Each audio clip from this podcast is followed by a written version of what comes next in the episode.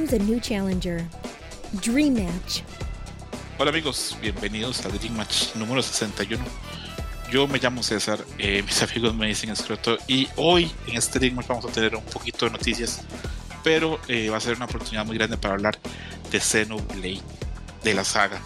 Vamos a hablar del primero, segundo, eh, CX y el tercer juego que se viene.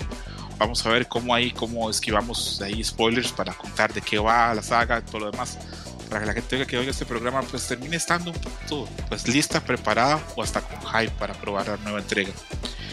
¿Y quién es el que va a hablar de ese juego? Pues traje aquí al, conocedor más grande dentro del mundo Pixel eh, de Xenoblade, mi amigo Yuyus. ¿Cómo estás, Yuyus? ¿Qué onda, amigo? Fíjate que eh, estuve pensando cómo, cómo llevaríamos este programa, porque sí dije de, ay, qué tanto se puede hablar de la serie sin tocar spoilers, creo que sí se puede hacer, más que nada así de, qué va y todo esto.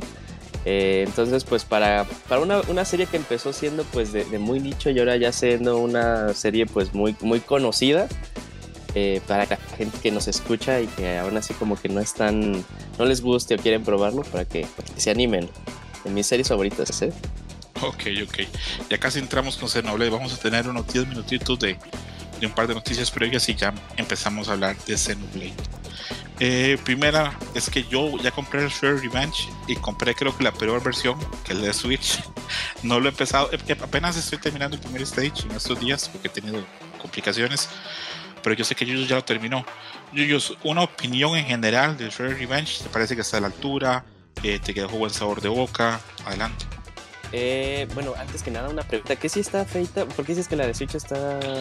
Creo que es la peor porque he visto un par de reviews este, de Digital Foundry y esta gente donde se demuestra que el frame rate es el que, está peor y tiene un par de defectitos de los cuales ya la gente de, de Emu está consciente y ya prometieron trabajar y arreglar. Incluso puede que ya los hayan arreglado, pero eh, de salida sí es este, la que tiene como más defectos. Ojo, según la de Foundry, todos tienen sus cositas, ¿verdad? Pero la que está como un poquito más atrás es la de Switch.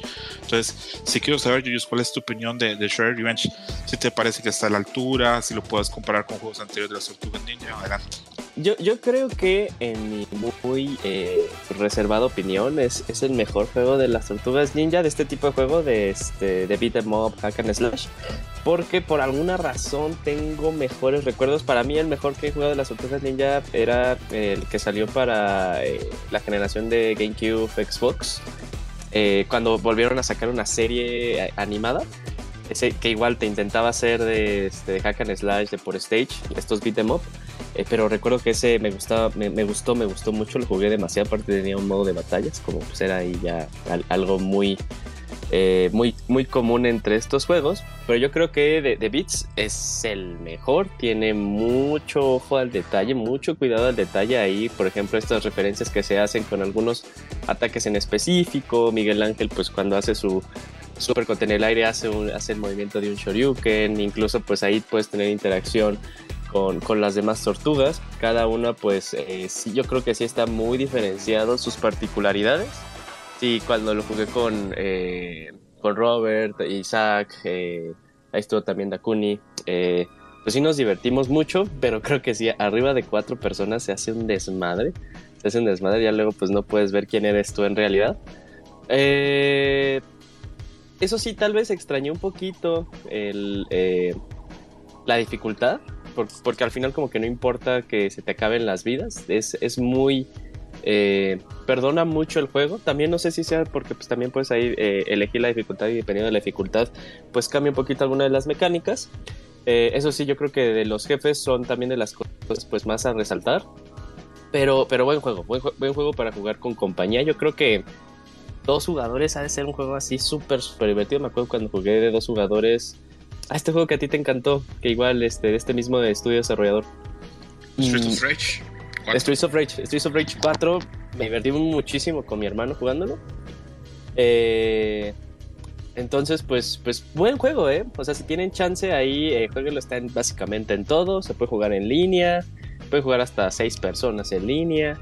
Eh, supuestamente ahí se puede close platform entre Xbox y computadora, pero nosotros no lo logramos. No sabemos si o estábamos muy mensos o por ahí como algo en específico, pero supuestamente dicen que se puede. Pero aún así, se puede jugar en línea y eso es padre. Ojo, Yuyos, antes de ya pasar a hablar de otros temas, que hasta yo entendí el reseña de Digital Foundry, solo se puede jugar seis personas en Switch y en PC. Hasta donde entendí. Pero mm, tal vez por eso, eh. No, no, no, quiero este, confirmar porque yo no tengo la versión de, de Xbox y tampoco tengo la de PlayStation, entonces no, no los he probado. Pero eso entendí. Entonces, para la gente que nos escuche, averigüen bien cuál es la versión que les sirve más este, y a, ver qué pasa. nosotros jugamos, perdón, nosotros jugamos en, PC y éramos seis, fuimos seis los que jugamos. Sí, yo creo que esa probablemente sea la mejor versión eh, en PC.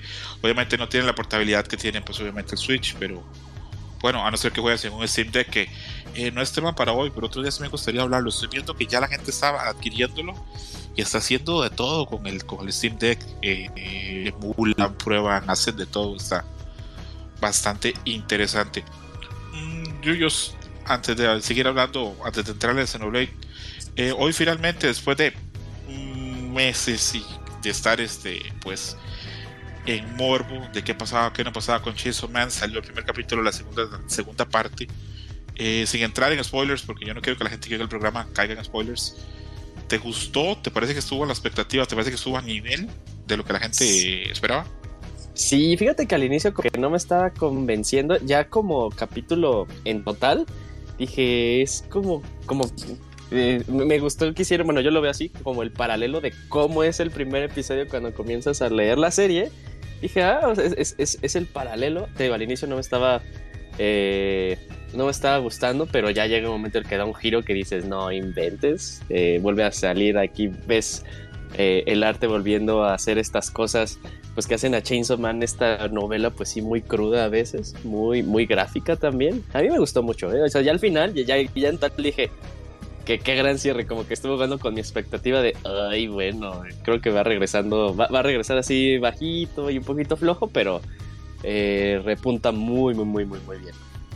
Antes de dejar ya el tema totalmente, yo soy más cerrado, yo sí quiero apuntar que las partes que probablemente a ti no te gustaron, que sentís así muy lentas o como que no te llamaron o como que no arrancaban. Ah, yo las disfruto mucho. Los one shot de Fujimoto tienen mucho eso, partes así muy lentas y luego de repente pasa como de 0 a 90 y en velocidad, se vuelve así como muy frenético y eso pues a mí me gusta mucho. Eh, te comentaba ahora pues, este, fuera de la grabación que qué fuerza tiene Chainsaw Man. Hay un chingo de fan art y me cuidé, cuidé a Kamui la gente que haga este programa es testigo que yo protejo a Kamui como si fuera un hijo, de no pasarle fanar, que no le lleguen spoilers. Eh, solo me falta llevarlo a vacunar contra la rabia por aquellos los furries. Y la verdad, yo me sorprendo lo, que he cuidado de no decirle nada, porque Kamui lleva un orden muy particular para leer este. Esperando hasta que esté el, el volumen físico para leerlo. Entonces ha sido como una es una labor de amor, no, no spoilearle nada, pero bueno, ahora que no está, comentar que el episodio está espectacular. Creo incluso que lo puede leer alguien que no haya leído antes Chainsaw Man, ¿verdad? Sí, estoy de acuerdo, estoy de acuerdo, porque como lo dije, comienza mucho como un episodio 1. Eh, entonces sí, o sea, si no, si, si no sabes de, de, Chainsaw Man y por alguna razón das, das, das con el episodio y lo lees, no, no necesitas saber mucho, no necesitas saber si de qué ha habido, qué, qué es lo anterior, el, el, lore, luego qué es lo que se le llama, pero sí, gran, episodio. Ahí luego ya Kamui nos, nos dirá que ya lo vio un año después, yo creo. Eh, pero pues lo esperaremos, o más, pero lo esperaremos. Como cuando te acuerdas que nos teníamos que aguantar de hablar de Kaguya-sama porque Kamui no lo había visto, ni leído nada. Entonces, pues bueno, bueno creo que somos como, terminamos siendo como esos papás que no pueden confesarle al hijo que, no existe Santa o los Reyes, ¿verdad? Pero bueno. Uy, sí. Ahí vamos a ver qué hacemos. Yo, yo eh, tengo un par de preguntas y cosas que son así como bastante informales, pero dejemos eso para después. Entremos en, la, en el grueso, en la carne del programa. Eh, después, cuando terminamos terminando, te, pregunto más o no, porque repito, mi intención con esto no es cansarte, es dejarte contento y fresco. Eh, hablamos un poquito de Xenoblade eh, tus impresiones de generales de qué va la saga, de qué va la saga Xenoblade. Oye, es, una, es una pregunta complicada, porque la, serie y todos los juegos que han habido pues pueden albergar muchos temas diferentes. Eh, ya hablando así como como tal vez fan, entre comillas, mamón y tal vez dándole más peso de lo que tal vez se le debería de dar a la serie, pues, pues llega a tocar pues temas existenciales, religiosos, altamente religiosos, eso sí es cierto, eh, pero también toca temas pues muy, muy humanos, ¿no? Eh, la colaboración con las personas, las relaciones que tú vas teniendo, pérdidas, cómo afrontar las pérdidas, cómo incluso pues eh, afrontar la vida misma, ¿no? Cómo, cómo evolucionar. Eh, y también que en el viaje de cada uno de, nosotros y la definición que tenemos de nosotros mismos, a veces vamos a encontrar eh, pues bajones, pero cómo podemos levantarnos es al final lo que pues, nos va generando carácter. También luego se toca temas ya muy filosóficos, de hecho, este, pues llega a, tocar, o sea, ya cuando le rascas mucho, mucho, mucho, te pones muy, muy intenso con todo lo que intenta transmitir la serie, pues te puedes tomar en, en temas filosóficos, luego está muy cargado a temas este, que toca mucho Carl Jung, de la persona, la entidad alterna que se tiene, que también lo toca mucho eh, pues, la, serie de videojuegos Persona, tal cual. Eh, pero sí, te digo, son como temas muy varios, tales como una reseña muy sencilla, más bien, o si un resumen muy sencillo podría ser, eh, pues estas historias eh, con mucho corazón al estilo shonen, o sea, tienes a tu protagonista que intenta tener, que intenta eh, pues desarrollar o, cumplir su meta y van pasando pues cosillas como las que te, estoy, te voy contando, ¿no? Llega un momento en el que te das cuenta que tal vez las cosas no son sencillas, son muy sencillas o no eran tan básicas de que pues era un camino recto y llega un momento en el que pues el camino recto pues, ya hace muchas bifurcaciones y ya te empieza a, a lanzar temas mucho más complejos. Eh, pero a grandes rasgos, pues sí sería pues la aventura de una persona que intenta alcanzar o cumplir una meta. Eh, a veces pues son como temas de este temas de venganza, pueden ser temas de ah, Sí, ahí ya están los restragos todo un poquito, ya mucho mejor, por cierto, pero este y, temas también así de cómo proteger a las personas, pero toca muchos, muchos, muchos temas. Yo recuerdo allá en el 2010 cuando salió este el Xenoblade Chronicles para Wii que tuvo unas críticas increíbles y que costaba encontrarlo en formato físico. A nos está escuchando Roberto Pixelania, un abrazo y un saludo. Eh, él es testigo de que no era fácil encontrar este, la copia de ese juego y que se vendió mucho con otra parte de otros dos juegos que se me va el nombre. Creo que uno era Pandora algo y otro se llamaba Tower, no sé, que eran tres juegos. Pandora Tower que eran tres RPGs que habían salido en Japón, que no habían aparecido en América y que la gente presionó mucho para que los trajeran. Cuando finalmente llegaron, pues este Xenoblade era el que traía como más pedigrí. Entonces tengo muy grabado eh, cuando llegó el juego, que fue un espectáculo y se vendió muy bien y que costaba encontrar copia física. Yo logré comprar dos copias físicas de ese juego. Uno se lo quedó una exnovia y el otro me lo quedé yo.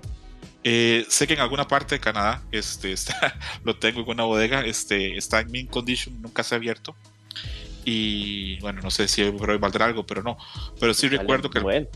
pero ese juego es súper, súper, súper valioso. Y en esa época, pues costaba mucho encontrarlo. Y recuerdo que sí fue muy aceptado. Recuerdo mucho Yando Pixelania que el Monchis hizo una reseña de una hora de Xenoblade. Eh, explicando toda la guerra de los dos gigantes por medio de la espada.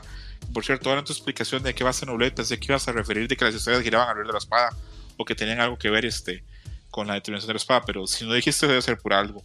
Eh, a ver, ¿cuántos juegos podríamos decir que tiene la saga Xenoblade? Porque viendo el wiki y leyendo, a mí me, costó entender cuántos hay realmente. Hay gente que dice que unos no son canon, otros que sí. Entonces, en tu opinión, ¿cuántos juegos hay? Ok, juegos de la saga Xenoblade, Xenoblade, porque ya si hablamos de, la serie Xeno, pues es, otra. Sí, no, no, es otro monstruo totalmente aparte. Se nos haga tal vez hablemos un poquito más adelante, pero por mientras quedémonos en Xenoblade. Sí, pues tienes el, el Xenoblade 1, el original del 2010, las aventuras de Shulk. Hay para las personas que no lo ubiquen, pero jueguen Smash, es ese personaje. Luego tienes, eh, salió el juego que se llama Xenoblade eh, X. Eh, luego salió Xenoblade 2. Y luego salió eh, un contenido, una historia, una precuela, una, precuela del Xenoblade 2 llamado Xenoblade 2 eh, Torna de Golden Country. Y luego cuando salió la eh, edición definitiva del 1, el remake que salió el año pasado, eh, ingresaron un prólogo de la historia que se llama Future Connected.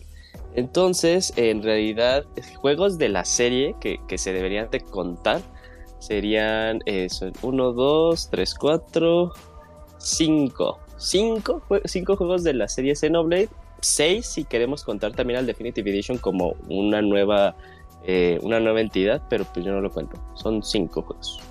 Ok, perfecto, perfecto. Eh, ¿Hay algo para... O sea, ¿los 5 juegos están conectados en el mismo mundo o son diferentes mundos? ¿Es la misma Monado Blade o es diferente Monado Blade? Mira, voy a dar la versión que, bueno, yo creo que, que, va a tener satisfecha a las personas. Sí, todos los juegos están conectados de una forma, pero no son secuelas. O sea, no quiere decir que Xenoblade X sea el juego 10, ¿no? Y nos falten 7 juegos. 7 juegos por, por que salgan. Eh, no. Eh, dentro del universo de Xenoblade hay algo que se forzó, que son multiversos. Entonces, dentro de todo este mundo de multiversos, están conectados y se hacen referencia a cada uno. Eh, ahora pues ya no, ya, no va a ser... Eh, cuando salió el 2 se hablaba mucho de que pues, no tenías que jugar el 1 para jugar el 2. Y sí, en serio, no tienes que jugar el 1 para poder jugar el 2. No son historias que, este, que estén... Eh, que sean secuelas. Pero hay cosas que salen en el 2 que si juegas el 1 te alimentan la experiencia. No te la, sí, te la, te la complementan, pero aún así puedes tener una experiencia completa sin haber jugado el 1, pero se, se alimenta más, por así decirlo. Ya luego con la salida de este 3, pues se confirma de que pues es la continuación de qué pasaron en los universos del 1 y el 2. Son universos diferentes, no pasan en el mismo mundo ninguno de estos juegos. Pero pues estos dos universos convergen, van a converger en el 3. Y pues ya se decide, bueno, pues qué va a pasar con esto, ¿no? ¿Qué son las referencias? Y también como referencias que no son tan forzadas, sino más bien es como de, ah, pues es que somos un juego de Xenoblade, así, así ve, que así lo vea la gente. Salen monstruos del 1 en el 2, salen monstruos en X del 1, del juego 1, o sea, nada más como referencias, como guiños. Pero pues ya, este, si la gente se quiere ver muy intensa, pues pueden decir, ah, es que sí, están totalmente todos conectados y al final se, este, se alimentan de, esta, de este argumento, de este arco argumental coherente. Eh, yo te diría que no, yo, yo te diría que no. Eh, no, pero, pero si hay un catalizador. Si lo vemos así, antes de que sucedan alguno de los juegos, había una línea temporal, pasa un evento se bifurcan las líneas y en cada una de las líneas pasa un juego de Xenoblade. Ok, ok. ¿La Monado Blade es la misma en todos los juegos o hay diferentes Monado Blade en cada de estos universos? Hay diferentes Monado Blades que podríamos, y, te podría contestar la pregunta, pero se irían a tocar cosas argumentales muy importantes. Ok, ok. Sin entrar en yo sé que algunos spoilers van a ver, pero que sean menores para que la gente que oiga el programa no, luego me termine escribiendo, escroto, pendejo, yo no sabía. No, entonces, a ver, ¿qué podríamos decir que es la Monado Blade? Porque, repito, desde mi ignorancia total, yo solamente he jugado Smash y veo algunos videos y veo las referencias. Veo que es una espada muy especial y que da capacidades como de, de poder ver más allá eh, de las cosas. Eh, me recuerda mucho a la espada de los Thundercats, que creo que bueno, creo que tienes tu eso, Yuyus. Eso tú eres muy joven. Sí, claro que sí, la espada del augurio. ¿Cómo que no? la, la, espada del augurio. Un saludo a toda la gente que escucha Dream Match, que ve ese tipo de caricaturas. Tengo muy grabado este cuando nuestro amigo Siri dijo que Monstrón se parecía a Kuma y Robert Pixelania no conocía a Monstrón, o sea que Robert Pixelania no vio los Silverhawks. Para que veamos que pasan las generaciones. A ti tampoco te tocaron los Silverhawks, ¿verdad que no, Yuyus? No, eso sí no me tocaron. No, y mejor no te tocaran, era una chingadera. Pero, eh, pero hacemos mucha referencia a la canción de, de, los Silverhawks eh, con un chiste local que tenemos. Ok, ok, vamos a dejarlo ahí. Pensé que iban a hablar del niño de cobre porque ahí por el mundo pixel hay uno que también parece que silba más que habla, pero, pero no vamos a decir quién es. Eh, ok, quedamos claros en eso. Esta saga de Xenoblade es una saga totalmente independiente. ¿Hay inmanencia a la saga Xenosaga o hay contacto? Bueno, primero déjame que regresemos tantito a tu pregunta de qué es la, la, la mono. Ah, perdonado, sí, sí. Eh, esta pregunta pues, sí es, sí es eh, muy sencilla. Eh, y vamos a hacer, vamos a ver, nos vamos a meter. Y aquí es el digo que luego se, se, mete como que en temas más complejos, no complicados, más complejos. Así como en nuestro mundo, pues todas las cosas están hechas de átomos. En el mundo ficticio de Xenoblade hay algo que se llama Ether. O sea, todo el mundo está hecho de Ether. Lo que permite lo que, lo que habilita al usuario de la Monado Blade es tener control total del Ether, es manipularlo. Por eso, en ese flujo, si todo está hecho de, de, átomos, y en este caso todo está hecho de Ether, por eso puede habilitar a la persona, en este caso a Shulk, poder ver al futuro, ¿no? Porque ya todo está predispuesto, todo tiene un flujo eh, él puede ver los movimientos o los flujos que va teniendo el líder y de esa forma tener estas visiones que tiene del futuro que al final se le presentan como una mecánica de batalla. Entonces es lo que, te, lo que habilita la monada Blade. Es una espada que permite controlar de lo que está hecho los mundos de Xenoblade, en este caso de Ether, manipularlo y pues este, en este caso hacer lo que la persona que le está usando pues quiera hacer al final. Ya luego eh, ya tocando temas un poquito más de, lo que pasa en la historia, se hace una referencia de qué es monado, ¿no? Una cosa es la espada monado y otra cosa ya es el concepto de qué es monado, que son cosas totalmente diferentes. ¿Puedes explicarlo sin dar tanto spoiler o está muy difícil? Eh, pues se lo, se lo dicen al final del juego, entonces pues no. ok, antes de seguir con las preguntas que teníamos, me acaba de, nacer una. ¿Verdad que si alguien quiere entrarle a Xenoblade, pues lo mejor sería empezar a jugar el Definitive Edition? Sería como la lo más lógico, tal vez, hoy por hoy. Eh, sí, y, no porque sea el uno, eh, y no porque ahí, de ahí se debe de comenzar. Pero, eh, y yo creo que es una también de las preguntas que tienes, que es qué es lo que, qué es lo que luego llega a alejar a la gente de probar Xenoblade? ¿O que lo están jugando y, no lo terminan?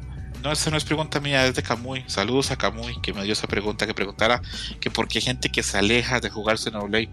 A mí no se me hubiera ocurrido jamás eso, yo no sabía que había rechazo al juego.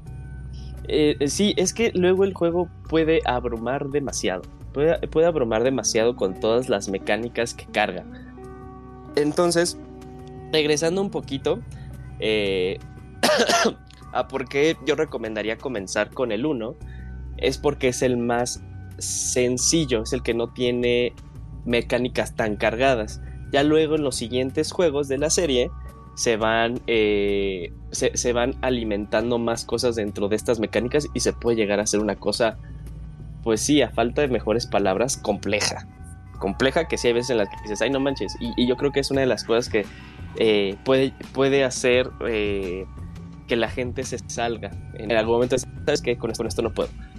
Porque sí pide demasiado del jugador, pide que preste atención, ¿no? Que preste atención, que ya se meta tal cual a estas definiciones de, lo que es un juego de RPG, que, que entienda ya en un punto, pues sí, este, eh, más elevado a qué significa, qué significa cada atributo, ¿no? Estamos muy acostumbrados a ver eh, HP, ataque, defensa, resistencia, velocidad, ¿no? Y a veces, pues, puedes tú pasar un juego de RPG sin darle mucho, eh, mucha pensada, ¿no? O sea, algunas cosas que, pueden ser beneficiosas para una clase, si no sabes que son beneficiosas para una clase y tú se la pones a X, por ejemplo, un ítem que le, que, le que le eleve el ataque a una, a una unidad que está tal cual orientada a la defensa, tú se lo puedes poner y hay juegos que dicen, ah, sí, no hay bronca, ¿no? Y lo puedes terminar. Pero llega un momento en el que si quieres ser, si quieres explotar todas las mecánicas de Xenoblade, sí tienes que saber qué hacen cada una de esas cosas, ¿no? Entonces eso es lo que se hace muy complejo, porque luego son juegos después de las 40 horas, que ya 40 horas ya, estamos de acuerdo que ya son pues una gran cantidad de, de horas, ¿no? Invertidas dentro de un juego y que de cierta forma ya deberías de saber todo, ¿no? Todo lo que te ofrece. A las 40 horas te puede presentar una nueva mecánica, ¿no? Una nueva mecánica que puede también presentar, ampliar tus opciones, pero también cambiar la forma en la que has estado jugando hasta ahorita. Entonces ese tipo de cosas sí, sí me parecen que pueden abrumar mucho a las personas. De hecho, el 3, y o sea, a mí me encantaría que la gente lo probara, yo amo la serie, pero el 3 se ve que es el juego más complejo que ha salido hasta ahorita, ¿no? Por el direct que salió con estas habilidades de poder cambiar las clases de todos los personajes, que todos los personajes pueden ser todo lo que quieran, puedes tener acceso creo que habían sacado ahí como un número. Un personaje puede tener 76 combinaciones, o más bien tú jugando en una batalla puedes tener 76 combinaciones diferentes. 76 combinaciones ya son un chingo, ¿no? Son un chingo. Eh, y luego, pues a las personas que nada más se la quieren llevar así súper sencillo, con lo que te dan, terminarlo así. Pues a veces el juego te va a decir de, sabes que no, tienes que aprender a jugar mis reglas. Entonces eso es lo que luego llega a hacer que la gente se salga, se salga de, de la serie. Pero eh, si lo permites, es una de las experiencias más bonitas. Es a mí lo que más me gusta. Eh, no es la historia. Sí puede llegar a ser también el, el, eh, el fanservice que trae. Pues ahí sale mucha waifu, sale mucho josbando. Pero a mí lo que me regresa mucho a la serie es el modo, de, el, modo de batalla. El modo de batalla a mí me parece muy divertido, muy divertido y me involucra demasiado en las batallas. Ok, entonces podríamos decir que, bueno, queda claro el punto que es como más llamativo de la saga es este, pues el gameplay a la hora de las batallas. Esto es Action RPG, ¿verdad? Esto no es por turnos. Eh, no es. Eh, no es propiamente un juego de acción, porque no tienes tú el control total de tus movimientos. Eh, este es como una fusión. Es como una fusión entre un juego de acción, RPG, y un juego RPG por turnos. Porque cada uno de tus ataques eh, que tú tienes acceso, siempre vas a, todos tus personajes tienen acceso a algo que se llama un autoataque. Este ataque se puede hacer en cualquier momento sin que tú presiones nada, ¿no? Ahí tu personaje va a hacer unos movimientos predeterminados, ese es su, su, autoataque. Pero tú tienes ataques que se denominan arte en el juego, tienes tu, paleta de artes. Entonces, cada vez que tú, haces uso de un arte, esta arte va a entrar en un periodo de enfriamiento no la puedes tú utilizar a cada rato. A eso me refiero que es como una fusión entre por turnos y acción. Si bien tú puedes hacer muchas, eh, muchos movimientos, muchas acciones y te puedes mover alrededor de, eh, de la arena en cualquier momento, las acciones a las que tú tienes acceso están limitados por un tiempo. Entonces es como una fusión. Ok, ok. Te, te estoy bien con esto, eh, A mí, yo soy muy vieja escuela con los RPGs, entonces a mí me mama que sean de turnos, todo lo que son este juegos de estrategia me, me gustan por lo mismo, me gusta XCOM por lo mismo, me gusta eh, Valkyria Chronicles por lo mismo, entonces cuando no son de turnos puros, no rechazo el juego porque me parece que hay opciones muy buenas como el último Final Fantasy VII, pero no me llama tanto tan a priori, por eso creo que he puesto tanto este el Xenoblade porque siento que no es este el RPG más tradicional, aunque estoy claro que hoy por hoy creo que la mayoría de la gente lo prefiere así como Xenoblade o como el último Final Fantasy. Creo que somos una minoría los que seguimos como atrapados en, en los turnos. Fíjate que eh, estoy, estoy de acuerdo contigo. Por ejemplo, este, me, me gustan también mucho los RPGs cuando son por turnos clásicos. Pero cuando muestran estos eh, sistemas de batalla diferentes, como que fusionando un poquito acción con un poquito eh, el por turnos, me gustan muchísimo. Y, un claro ejemplo lo acabas de decir, o sea, a mí una de las cosas que me divirtió mucho del, del 7 Remake fue, el, fue eh, el, el, modo de batalla, ¿no? Porque a veces si bien una persona puede decir, pues es un hack and slash, ¿no? Sí, pero cuando ya lo explotas al 100%, cuando entiendes todo y es cuando tú puedes ya hacer estas cosas muy locas, tiene un, un eh, una cosa de, de muy amplia, ¿no? Igual Xenoblade. Entonces, cuando te cuando un RPG hace como este tipo de cosas me, llama mucho la atención. Por ejemplo, también Child, of Light, eh, el juego, aunque también es muy por turnos, le mete ahí su sazón, su, su cosa diferenciadora, que a mí me encanta ese tipo de batallas. Ok, ok. Pues dando ese espacio ya de que hago yo mi justificación de por qué no jugaba Xenoblade, simplemente porque como no es de turnos no me llama tanto como los que sí son. Eh, tengo una pregunta, bueno, ya respondiste que los juegos están conectados de ciertas formas, pero que son multiversos, universos alternos. Hay elementos que se comparten en, los juegos. A ver, por ejemplo, mecánicas o el gameplay que es similar en los tres juegos. Sí, sí, sí, sí. Eh, y por ejemplo, no solo, no solo eso, eh, va, vas a encontrarte como los enemigos básicos, los que puedes encontrar ahí en las planicies o en algún eh, calabozo, pueden salir en otros juegos como referencias, ¿no? Como referencias, como guiños, y diciendo de, ah, este, este, aquí está tal especie, ¿no? Esta especie de, de pajaritos. en cuanto al modo de batalla, como, como lo comenté, pues tiene su, su raíz, que es el 1, que es esto de tus artes y cómo usarlas. Eh, y eso se va trasladando en los demás juegos, ¿no? Siempre todas, todos tus ataques disponibles se van a llamar artes y funcionan de una forma eh, pues muy similar, ¿no? Tienen un periodo de enfriamiento y el chiste es esperar que pase ese periodo, puede ser tiempo, en algunos casos pueden ser ataques, número de autoataques que tú tienes para volverlo eh, a usar. hace referencia también como este aspecto entre comillas social, que me refiero a que hay personajes que tienen pues su vida dentro del juego y tú puedes ser parte activa de esa vida, ¿no? Parte activa de esa vida me refiero a que de ahí salen estas, eh, estos side quests que tú vas siguiendo, pero también van muy de la mano de cómo eh, la persona o, el personaje que te lo dio ha vivido su vida, entonces esto está padre. Eh, son esas cosas que comparten, ¿no? y algunas cosas que ya es cuando ya te metes de, ah, mira, aquí está haciendo referencia al, universo del 1 o al universo del 2, también temas de, de lore, no de historia, pues se hacen referencia entre ellos. Y pues al final, pues lo que tiene de, como algo muy similar es que el protagonista pues tiene una espada roja grandota, ¿no? Ok, ok. Mm, duda, con Cellular Chronicle 2, Turn of the Golden Country, esto ah, ya comentaste que es una precuela al segundo juego, ¿verdad? Sí, sí, sí, sí. Ok, sé que es una precuela que se da bastantes años anteriores al segundo juego. ¿Son los mismos personajes que vamos a usar en el segundo juego o son otros personajes totalmente distintos? Son personajes distintos, pero ah, dentro de los mundos de Xenoblade hay razas que viven muchísimos, muchísimos años.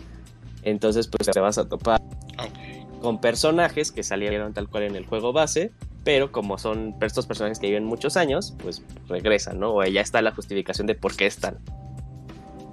Ok. Yo tenía la duda que en qué parte pasabas en Xenoblade X, pero ahora que aclaras que estos son multiversos, pues me imagino que pasa en un multiverso totalmente aparte, ¿verdad? Que las otras tres historias. Sí, sí, sí. De hecho, Xenoblade X es como eh, la oveja negra de todos estos juegos de Xenoblade. Eso no propiamente, no propiamente porque sea malo. De hecho, yo creo que eh, personalmente es mi favorito. Eh, y es que es rompe, bueno, en ese entonces nada más había salido un juego anterior de Xenoblade, ¿no? Pero ya con todos estos juegos es el que rompe más el molde de cómo se habían manejado los, otros los demás juegos este juego está más orientado a la exploración, ¿no? El, personaje principal es el mundo. Tu protagonista no es un protagonista que tenga sus características y su arco argumental, es un avatar que tú creas, ¿no? Y al final es eh, solo un, personaje más en todo este mundo muy complejo.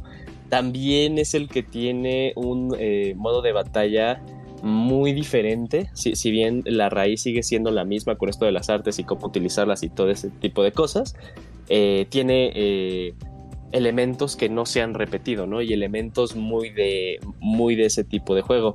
además también el arte es diferente, ¿no? Este intenta ser un, un juego más fotorrealista y... bueno, aparte de ya otras cosas muy particulares, ¿no? Como que tenía multiplayer y todo esto de los scales, que son los robots, que, los utilizas tú como herramienta para exploración, pero sí es, eh, eh, en cuanto al, al, molde, es el que más rompe, eh, es el que es más diferente, pero es muy divertido, es muy divertido ese juego, y aparte pues de allá de ahí, ahorita que lo pienso, bueno, ya ves que Monolith ayudó mucho, bueno, ayuda mucho a Nintendo ya hoy en día pero este, de ahí ayudó mucho al desarrollo de Breath of the Wild. Eh, y de hecho muchas cosas que tú ves como esta libertad. Se nota, se e, e, esta libertad de exploración que tú tienes en Chronicles X o sea, se, se, como que la agarraron de base, de tú puedes ir, llega un momento en el que tú puedes básicamente explorar cualquier rincón del mundo, ¿no? Ya cuando tú tienes tu robot y tu robot puede volar, tienes acceso a todas las partes, ¿no? No hay un, no hay un lugar al que no puedas ir, aunque te, excepto si este tiene pues una pared invisible. Pero pues tú tenías acceso a todo, todo, todo, todo, todo, y de ahí también yo creo que se eh, dijeron, ah, pues está muy bueno, queremos ese, ese tipo de libertad. Pero sí, el X es, es un juego muy, muy, muy, muy bueno, muy, muy bueno. Eh, eh, y que sí, o sea, cuando tú juegas el 1, el 2 y hay la precuela y el prólogo de, del 1, eh, que es muy diferente y vale mucho la pena también. Me lástima que está en el Wii U, ¿verdad? Sí, es de los pocos juegos que han quedado ahí cerrados en el ecosistema de Wii U. Siempre está la especulación que en algún momento va a salir, que va a llegar a Switch. Pero yo creo que si Nintendo se lo está guardando es por algo. Probablemente lo ofrezcan con algún pack. ¿O ¿Cuál es tu opinión? ¿Por qué crees que Nintendo no lo ha puesto todavía eh, disponible en Switch? Yo creo que. Fíjate que, si bien yo diría de, ay, es pues muy sencillo, pues ya, o sea, han, pasado muchos juegos del Wii U al, Switch. Este yo creo que sí representa eh, un reto más allá, y más allá porque luego se nos olvida que cuando salió Xenoblade Chronicles X, eh, de día uno sacar, bueno, de hecho incluso creo que una semana antes te decían, descarga esto, que son paquetes que ayudan a cargar más rápido eh, las texturas del juego. Es pesadísimo, el juego es enorme. Y aparte tenías que descargar como un paquete, una paquetería eh, aparte para que se cargara más rápido. Si no la tenías, se tardaban un montón, un montón de tiempo en cargar todo. Entonces tal vez ahí también en ese tipo de cosas ha de presentar un, eh, un reto más, ¿no? Un reto más para pasarlo. Eh, y sí, aunque sí, el, hecho es una consola más poderosa, pues no es tan más poderosa, o sea, no es como dos Wii U's, ¿no? Debe ser como un Wii U y un cachito, ¿no? Eh, pero, pero yo creo que ahí también ha, de, presentar un reto de desarrollo, ¿no? Cómo pasarlo a, otra, a otra arquitectura. Y yo creo que ahí es el tema. Que también, o sea, ahí el, ahí el, el director y el productor este, pues hizo el argumento de que eh, sí, es, difícil eh, en, un aspecto técnico, pero si los fans lo quieren, pues lo van a pasar. Que sería una, una cosa súper padrísima, porque estás hablando que toda una serie de, juegos los puedes jugar básicamente en una consola.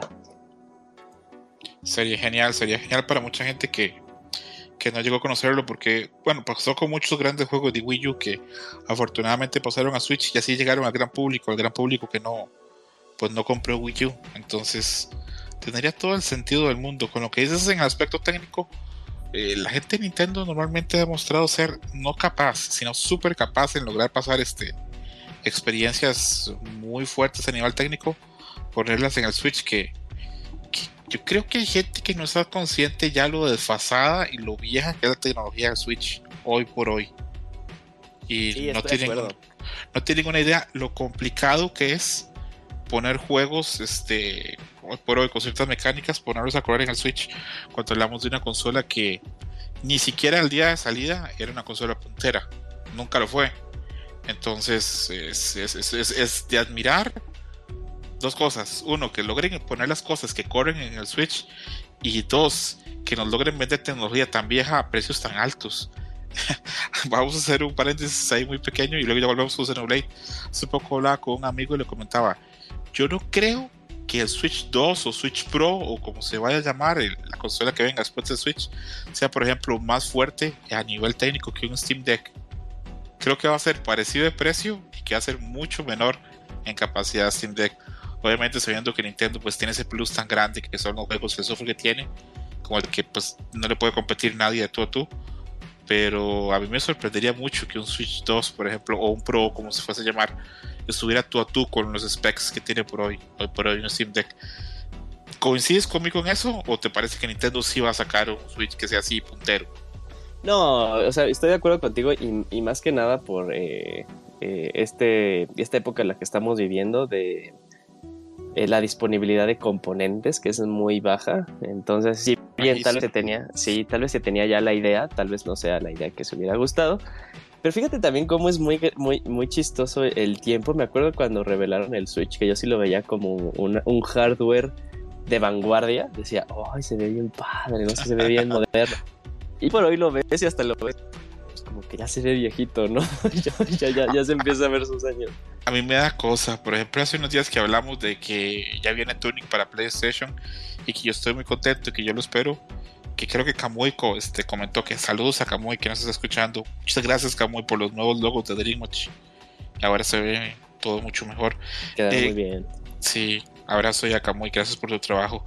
Mm, y que te lo pague la vida porque yo no tengo cómo pagártelo. Y tú sabes que es cierto. bueno, a ver, eh, comentaba de que a mí ese juego Tunic me encanta. Y, y Kamui mencionó, creo que lo dijo broma, que si va a aparecer o no va a aparecer para Switch. Y yo pensaba, esto no hay corre en Switch, esto no sé, pero luego pienso que hay otros juegos, otras versiones que están corriendo en Switch. Y yo hasta como que siento como cosita, pensando que se va a quemar el Switch, que cómo hace para correr es este, poner en, perspectiva, montar a veces esas cosas. Pero si lo pones en perspectiva desde el Breath of the Wild, ya el Switch ahí tiene que estar dando todo. Sí, ahí tiene que, que dar todo. Algo que dice que este eh, Red Dead Redemption, el 2 en Play 4.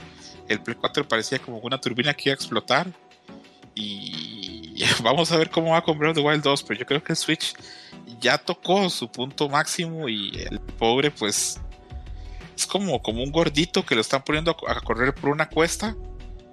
Y que ya da todo lo que él puede y, y es una gran consola, pero que no deberían forzarlo tanto. Fíjate que hay, hay cosas también muy eh, de mucha verdad ahí. También depende del enfoque de los desarrolladores. Porque ejemplo, si al final inició el juego, siempre eh, nació desde la arquitectura del Switch. Pues al final pues va a ser un juego con, con, buen performance. De hecho, fíjate que hace ayer, ayer, ayer me acabé pues un primer run, yo creo que mi único run, del nuevo juego de Fire Emblem, el Fire Emblem Warriors Three Hopes. Eh, corre, o sea, me sorprende que es un juego que corre muchísimo, muchísimo mejor que eh, Age of Calamity, que fue el último juego de Warriors que salió para la consola, ¿no? Eh, pero juega, se, corre, mucho mejor, se y es el mismo estudio desarrollador, ¿no? O sea, se, nota que aprendieron de, de, porque sí, en el Age of Calamity había veces en las que se bajaban los cuadros muy, muy, muy, cabrón, y cuando lo jugabas en, en portátil, la resolución bajaba. Pero en este de Fire Emblem, cuando lo jugabas en portátil, la resolución me parece a mí buena y muy estable, ¿no? Y aparte el performance del juego siempre fue bueno. O sea, según yo había visto el de Digital Foundry, el juego siempre está a 30 metros y a veces llega a subir un poquito más, ¿no? Que eso te puede hablar de, ok, el juego no tiene, eh, no, está, no, no, tiene un cap en los cuadros por segundo, ¿no? Y los conspiradores podrían decir de, pues es que pues no le pusieron el cap porque va a venir una reacción mucho más fuerte y que va a correr mucho mejor, bla, bla, bla, Pero, o sea, a mí me quedo de, ah, o sea, aún así se permitieron de decir de, ah, sí, corre a 30 y a veces puede correr como a 40 pero porque ya tenemos pues muy, eh, muy dominado la arquitectura, podemos desarrollar este tipo de cosas. Contrario a, y, regresando al punto que yo que quería decir de, lo de Tunic, yo también creo, estoy de tu lado, ese juego no puede correr en Switch, ¿no? Y, y, si, y si llega a estar en Switch, va a pasar mucho tiempo porque va a ser el, el, redesarrollo. El año pasado salió un juego que mucha gente le encantó, el de Dead's Door, que es igual como este concepto de Zelda, no sé si lo, lo escuchaste. Lo conozco de ver y escuchar, pero no lo he podido probar yo lo jugué en Switch. O sea, porque dije, ah, salió en Xbox, no lo jugué en Xbox. Pero cuando salió en Switch dije, ahí estoy día uno. Y no fui muy fan del juego, pero por el performance. O sea, porque al final se traducía a un control muy tosco, muy lento. Y no creo que, era que tenía nada que ver con que así fuera el modo de juego, sino por alguna razón había un delay entre mis inputs y lo que yo veía en la, en la pantalla. No lo terminé, o sea, no lo terminé por esto. Pero es igual, es un juego que tú ves y dices, ah, pues no tiene como mucha. Eh, pues mucha ciencia, ¿no? Obviamente corre en el Switch, pero yo creo que también sería como este tipo de casos que se pueden topar. Eh, Tunic, no sé, que es un juego que tal vez una persona lo dice, pues no tiene mucha, obviamente lo corre el Switch sin pedos, ¿no? Pero todo lo que está atrás es en realidad lo que al final puede ser el diferenciador de si corre bien o más bien si es una versión buena, entre comillas, o si es una versión mala, ¿no? A ver, yo admiro mucho a gente que desarrolla por el para Switch. Recuerdo mucho ver un video, no sé si lo hizo Digital Foundry o alguien más, de cómo se logró pasar este, los juegos de Hori a Switch. Y era un logro técnico, pero prácticamente tuvieron que volver a hacer el juego. Sí. Entonces, este, repito, la gente que está desarrollando el para Switch, mis respetos, porque hacen milagros. Ok, volviendo a Xenoblade, porque creo que nos estamos saliendo un poquito de, del camino. Una pregunta que creo que es básica y por la creo que mucha gente oye el programa.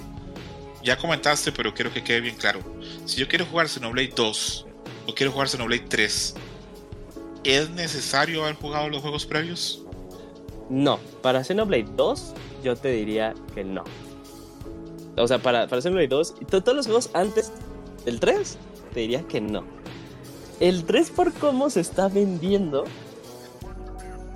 yo creo que sí. Yo, yo, creo que sí, porque al final si te digo que son historias que están pasando paralelas, pues, separadas, que, no tienen, que termine el 1 y comience el 2, no, eso no, eso no pasa eh, eh, en Xenoblade. Al final tú estás diciendo que en el 13 van a se fusionan los dos mundos, ¿no? Se fusionan los dos universos. Y yo creo que por esa razón, porque aunque sea para que tú tengas el concepto de las razas, ¿no? Porque eso sí, o sea, eso, eso yo lo he visto en Treves, están todas las razas del 1 y del 2. Y a esto me refiero a que en el 1 hay, hay razas de seres vivos del 1 que no salen en el 2. Bueno, excepto una raza, pero es más bien como gag de la serie, ¿no? Que son estas cositas este, eh, peluditas que se llaman Nopon, pero eso nada que ver. Y en el 2 salen razas que, que, no existen en el 1, ¿no? Pero en el 3, como se fusionan, están todas las razas. Entonces yo creo que más bien por el concepto de, saber qué está pasando, quién, qué, raza es cada quien, cuáles son las partes del mundo del 1 que aparecen en el 3, cuáles son las partes del 2 que aparecen en el 3. Yo creo que ahí sí te diría que sí es no necesario al 100%, pero si jugaste el 1 y el 2, obviamente tu experiencia del 3 va a ser mucho más nutrida, ¿no? Y tal vez, pues mejor, ¿no? Aunque sí, o sea, se vende como un juego de no necesitas jugar el 1 y el 2. Y obviamente, pues porque es marketing, ¿no? ¿Cómo le vas a decir a la gente de, ah, sí, quieres jugar el 3? Te tienes que echar dos juegos de 100 horas, ¿no? La gente te va a decir, no mames, güey, no tengo tiempo. Eh, pero, o sea, yo, yo creo que sí se puede. Yo creo que sí se podría jugar el 3. Te vas a quedar con un chingo de signos de interrogación. Ahí de, ay, ¿qué es esto? ¿Qué, qué, chingados es un máquina? ¿Qué es un tipo de raza, no? ¿Qué chingados es un, eh, es un blade, no? Que este. Pero ahí sí, en el 3 yo creo que sí necesitas tener conceptos del 1 y del 2. Ok, ok. Ahí quedamos claros en eso. Ahora, lo que tú dices es una aproximación o algo que tú infieres, que no está confirmado, ¿verdad? ¿De qué, qué cosa? Que en el 3 va a converger la historia del 1 y el 2 ya está súper confirmado. O sea, cuando revelaron el juego, tal cual dijeron, en esta historia se fusionan los futuros del Xenoblade 1 y Xenoblade 2, ¿no? Y, todo eh, el marketing, cuando te metes todas las páginas, ha sido eso, ¿no? Es la fusión de los dos universos. Y tal cual te lo pongo de que, pues, el, el, el, arte, la, la portada de la pantalla es la fusión de la portada del 1 y la fusión de la portada del 2. O sea, si están fusionados los dos universos, eso ya está súper confirmadísimo. No por mí, sino incluso por, por Nintendo y Monolith eh, mismos. Pero sí. ¿Crees que hay chance que aparezcan en este juego personajes de los dos juegos anteriores? eh, sí. Ok, dejémoslo ahí para tal vez no entrar tanto en spoilers. Hablemos de un tema que a mí me ha llamado mucho la atención. Recuerdo, eh, le repito a la gente que nos está escuchando, yo no he jugado Xenoblade, pero recuerdo que en el 1 había personajes este, normales, era un RPG normal. En el 2 había un poquito más de fanservice por los dos personajes femeninos este, que aparecían, que eran bastante voluptuosos y eran bastante llamativos, con bastante, pues digamos que fanservice. Y siento que en esta ocasión otra vez se bajó un poquito el tono al diseño de los personajes femeninos principales, por lo menos de lo que entre lo que yo veo del marketing. ¿Crees que las críticas que recibió el 2, sobre todo acá en Occidente, que, que es donde nos pesa muchísimo, bueno, y luego nos pesa porque creo que siempre son a las, a las, sociedades anglosajonas, eh, Australia, Estados Unidos, creo que Inglaterra no le importa tanto, pero creo que sobre todo este, a ese segmento, es más, creo que es hasta ese segmento de periodismo woke, creo que hace no ni siquiera la gente, creo que ese es el periodismo el que hace ese pone mucho ese tema sobre la palestra, que se está sobresexualizando los personajes mujeres.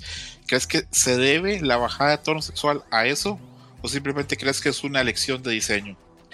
Yo creo que sí tiene que ver un poquito de ambas. O sea, este, sí, sí obviamente, pues este, eh, pues esta crítica que tuvo de los personajes super sexualizados, obviamente pues ahí, pagó, ahí, pegó de, ok, tenemos que incluso pues bajarle unas rayas al, al sex appeal que tienen los personajes. Incluso cuando salió eh, los personajes de Pyre y Mithra como nuevos personajes peleadores en Smash, tuvieron que ser, entre comillas, censurados. Eh, y censurados me refiero a que pues esta Mithra tenía pues bueno su, ropa es pues básicamente pues un, vestido muy corto no y se le veía eh, la pierna la pierna desnuda cuando está en Smash se le tuvo que poner eh, unos, unas medias negras, que incluso ya eh, el, juego en el 2, cuando empezó a salir este DLC gratuito, eh, fue, fue, una opción de, visualización que se le dio al personaje. Entonces pues, se retomó ese diseño. Igual esta Pyra, que pues es la, la, roja, se le pusieron unos mayones, ahí color carne para, para bajarle pues el sex appeal que trae. Entonces, regresando un poquito, yo creo que sí tuvo que ver también esta crítica de que estaban hipersexualizados e hipervoluptuosos, pero también porque eh, Xenoblade 2 fue, no es que, no, quiero que se entienda mal al decir que fue un desmadre, sino un montón de artistas estuvieron involucrados en el desarrollo de los personajes. Y, me refiero a estos personajes que se llaman Blades, que son como estos Pokémon eh, que te iba sacando. Eh, cada artista ah, hubo, hubo, artistas diferentes que hicieron los desarrollos y hubo artistas involucrados que pues eh, son artistas de eh, este de novelas de harem o, novelas echi o sea que tal cual ahí tenían pues su puño tal cual su, su, firma su firma personal. En el caso ya de y, ya en el 3 pues ya fue nada más una persona la que hizo los diseños de personajes que fue eh, se llama Matsugu Saito y él fue el que hizo los el diseño de los personajes principales del 2. Ya también se ve que ha sido la madurez que tuvo, eh, que tuvo como artista. Hay diferencia de desarrollo como unos 4 o 5 años entre Xenoblade 2 y Xenoblade 3. Entonces ya también él ya cambió porque también estuve muy involucrado, lo, estuvo muy involucrado en diseños de personajes de Fire Emblem, el juego eh, móvil. Entonces ya también se ve la madurez que él tuvo él y, si bien ya no está tan, ya no están tan súper sexualizados los personajes, se sigue teniendo este eh, ligero toque de, de fanservice. Pero yo sí creo que de seguro fue una fusión de la crítica, más también eh, que ya no son como 10 eh, artistas involucrados en un juego, sino ya nada más es uno. Y ya es tal cual como la visión que él tiene. Pero pues también ahí se ven, o sea, hay, para la gente que le sigue buscando, ahí, ahí está. Hace no mucho ya ves que te compartí de gran diseño de personajes, ¿no? Y pues hicieron pues muy caderón a un personaje, ¿no? Eso a mí me encanta, eso a mí me encanta en lo personal, pero sí dije, bueno, ya no está tanto, pero pues ahí se todavía está. A mí no me gusta la censura y no me gusta que los desarrolladores, ojo con lo que voy a decir, porque es una barbaridad para mucha gente, pero no me gusta la censura que los desarrolladores este, se sometan a la censura que les da la prensa, sobre todo digamos en este, acá en Occidente, y tampoco me gusta para nada que los desarrolladores le hagan mucho caso a veces a los jugadores, a los usuarios, porque los usuarios pocas veces saben qué quieren.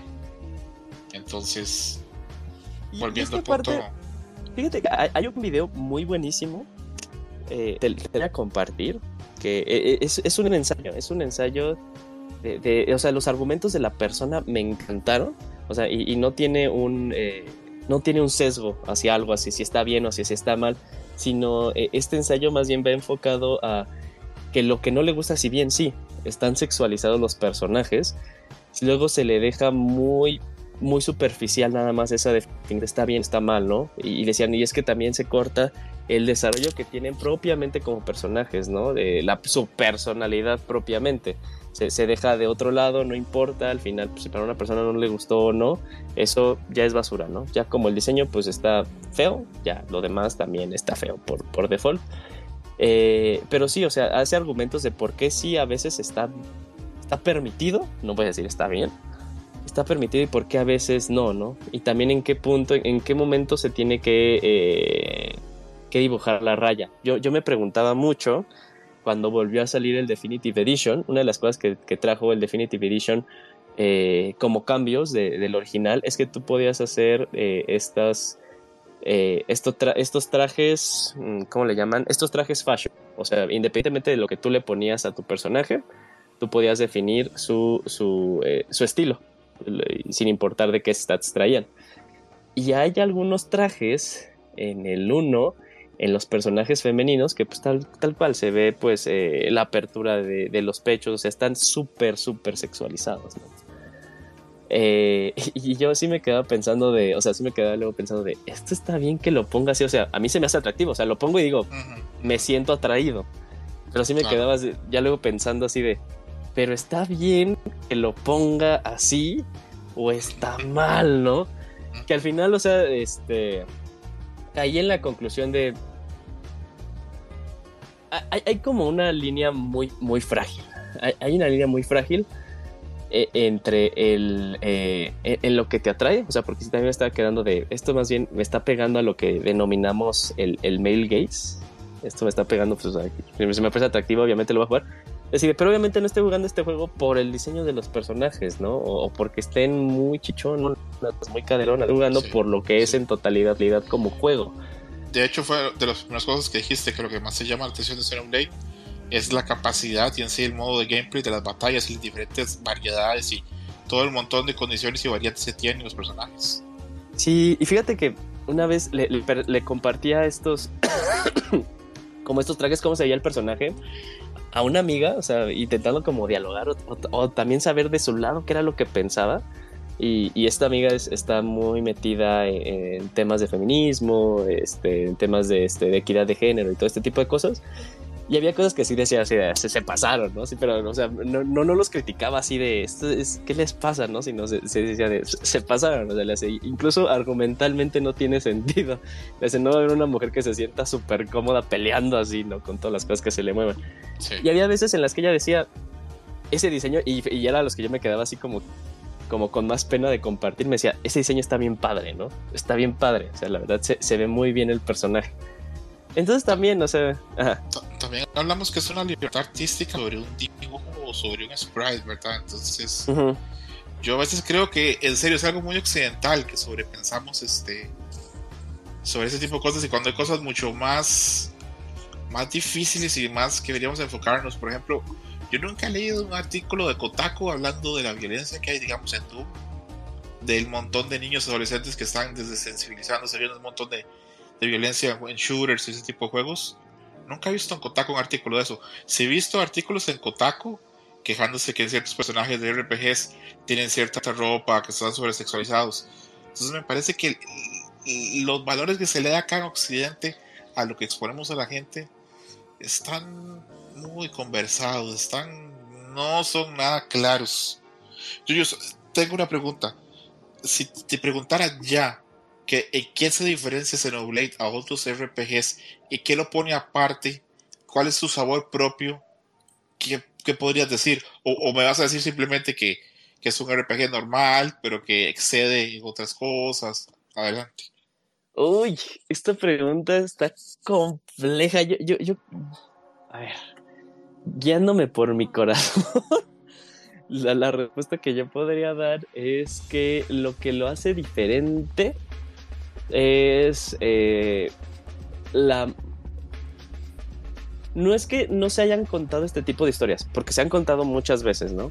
La persona que, que al final se enfrenta pues, a entidades hiper más poderosas que él, ¿no? Juntos con sus amigos, historia que hemos visto un chingo, un chingo, un chingo de veces. ¿Has visto ese meme donde dice en los RPG japoneses, primer día ven a comprar el pan, día 500, ve a matar a un dios? Sí, sí, sí, sí, lo he visto. Okay. Adelante, Yuyus, perdón. No, no te preocupes, pero sí, o sea, pues son, son historias que hemos visto muchas veces. Yo creo que el, el diferenciador en, en el aspecto de historia es que es un juego que, si bien cuenta una historia que hemos visto muchas veces, la intenta modernizar, ¿no?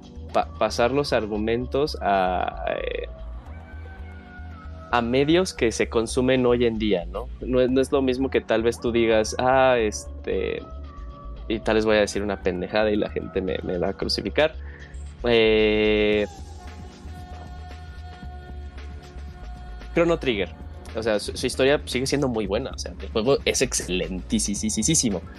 La forma de contar el juego yo siento que se quedó en, eh, en su época. No estoy diciendo que la historia sea mala, ¿no? Y que el juego sea lento, ¿no? El juego sigue siendo muy vigente hoy en día, pero la forma en la que cuenta la historia es, muy de la época. Y sí, lo voy a decir en, en la forma en la que pues, nada más son, son textitos, no hay una forma, eh, o sea, tienes que utilizar mucho tu imaginación y no diga que eso está mal, pero es producto también de sus tiempos. En cambio, Xenoblade, con toda la tecnología que se ha avanzado mucho, con todas las, eh, las escenas que se pueden ver, se permite estas... Eh, como, como, la visión que tiene la persona puede ser más fiel a lo que estaba, a, lo que imaginó desde un inicio, eso es lo que me refiero. Cuenta historias que hemos visto muchas veces, pero las cuenta de una forma moderna. Una forma moderna y tal vez más apegada a la visión que tiene, eh, que, que tiene el artista podríamos decir entonces que tiene una narrativa mucho más moderna que, que, otros juegos, otros RPGs tradicionales. Sí, sí, sí. Además de que, y eso no lo voy a, no lo, no lo voy a eh, minimizar, a, al inicio Xenoblade no se planeaba, lo que es Xenoblade Chronicles, no se planeaba que fuera un juego, un juego anime. De hecho, intentaba pegar a, a, a un diseño de arte fotorrealista pero pues también ya hoy en día el, el, anime y yo creo que se decide se decidió ese estilo de arte por la facilidad no por la facilidad también de una consola no tan potente. Entonces es mucho más sencillo trabajar un juego así en una consola no muy potente que si fuera muy, si yo, yo estoy seguro que si tuviera acceso a este eh, Takahashi que es el director a un PlayStation 5 haría un juego súper súper realista no lo intentó hacer con Xenos, con, con Xenosaga que fuera tal cual como hemos orientado este tipo de, de, gráficos realistas. Eh, re regresando, regresando a mi, a mi punto original, eh, también pega que pues, el anime ya es una cosa popular, ¿no? Ya, ya, es, ya está dentro de la cultura popular, ya no es tan de nicho. Y también con eso, y, también como el anime está permeando más, más, más a la población mundial, también es una forma de, de, que la gente diga, ah, pues me gusta el anime, me gusta la mona china, este juego se ve muy mona china, muy anime, ah, pues voy a arbitrar alrededor de él. En lo que sí digo que se, hace una diferencia muy clara es en el estilo de batalla, ¿no?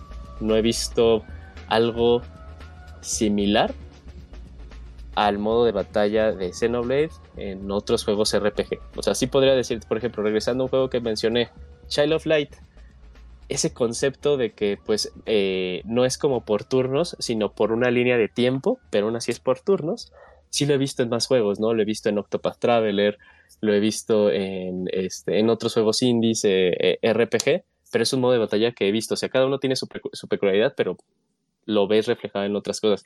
Su modo de batalla también es lo que siento para mi gusto, lo hace muy diferente como RPG, que no lo puedes encontrar en otro lado. Ok.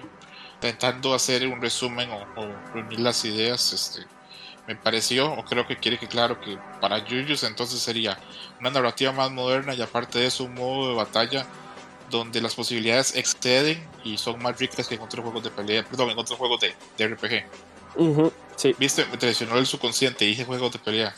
Sí, sí, sí, ya te Así pasa. Eso en lingüismo se llama lapsus lingüe, cuando uno dice algo que no quiere decir pero que está en el subconsciente muy fuerte. ¿Y, ¿Y, eso qué puede significar? O sea, está que tu mente, muy presente. Que está muy presente en tu mente y que está ahí este, establecido. Obviamente yo estoy grabando Dream Match y estoy pensando probablemente ahí.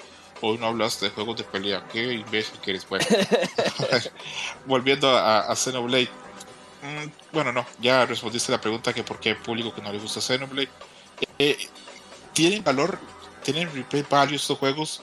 Porque muchas veces con los RPGs yo los juego y cuando lo termino digo, gracias al cielo que lo terminé y no lo tengo que jugar nunca más. Y hay juegos que pongo ahí en el librero y sé que nunca más se van a jugar. En cambio, hay otros juegos que, a los que siempre vuelvo. De vez en cuando ahí pongo Super Metroid, de vez en cuando ahí pongo Mega Man X, juegos que aparte que son clásicos, tienen un replay value grande. ¿Qué pasa en esta ocasión con Xenoblade? Eh, ¿Tiene un buen replay value? ¿Hay alguno que tenga más replay value que el otro? ¿Tu opinión? Eh, el, todos los juegos tienen su Game Plus. Eh, en el que pues básicamente, por ejemplo, el, el, el uno se queda muy, eh, muy básico, muy básico me refiero a que pues nada más eres igual de mamado como terminaste tu burrón original, pues para que te le eches más rápido. le, dieron contenido. respondiendo a tu pregunta, a partir del 2, e, el, el 2 para mi gusto sí tiene mucho replay value. Mucho replay value porque cuando lo terminas se desbloquean eh, algo que llaman eh, algo que llama el juego estos super bosses que son jefes que pues ya van a probar eh, la experiencia que tú tienes con el juego y las mecánicas, ¿no? No simplemente con lo que te quedaste terminando tu, tu primer, tu primera corrida del juego lo vas a lograr, no. Vas a tener que estar ya muy consciente de que también estos jefes te pueden dar eh, estatus negativos, ellos incluso se van a, eh, aumentar los atributos que tienes y ya tú tienes que ser muy consciente y hacer eh, estos builds que se le llaman a tus personajes de que estén orientados hacia algo en específico, ¿no? el 2 yo, para mí, para mi gusto sí tiene un replay value muy alto, lo terminas, ya luego buscas estos super bosses y aparte porque como tenía este, esta mecánica de los blades, que son como los Pokémon, no los conseguías todos, entonces los volvías a conseguir y aparte pues hacías las historias de cada uno de ellos y te hacías más fuerte y más fuerte.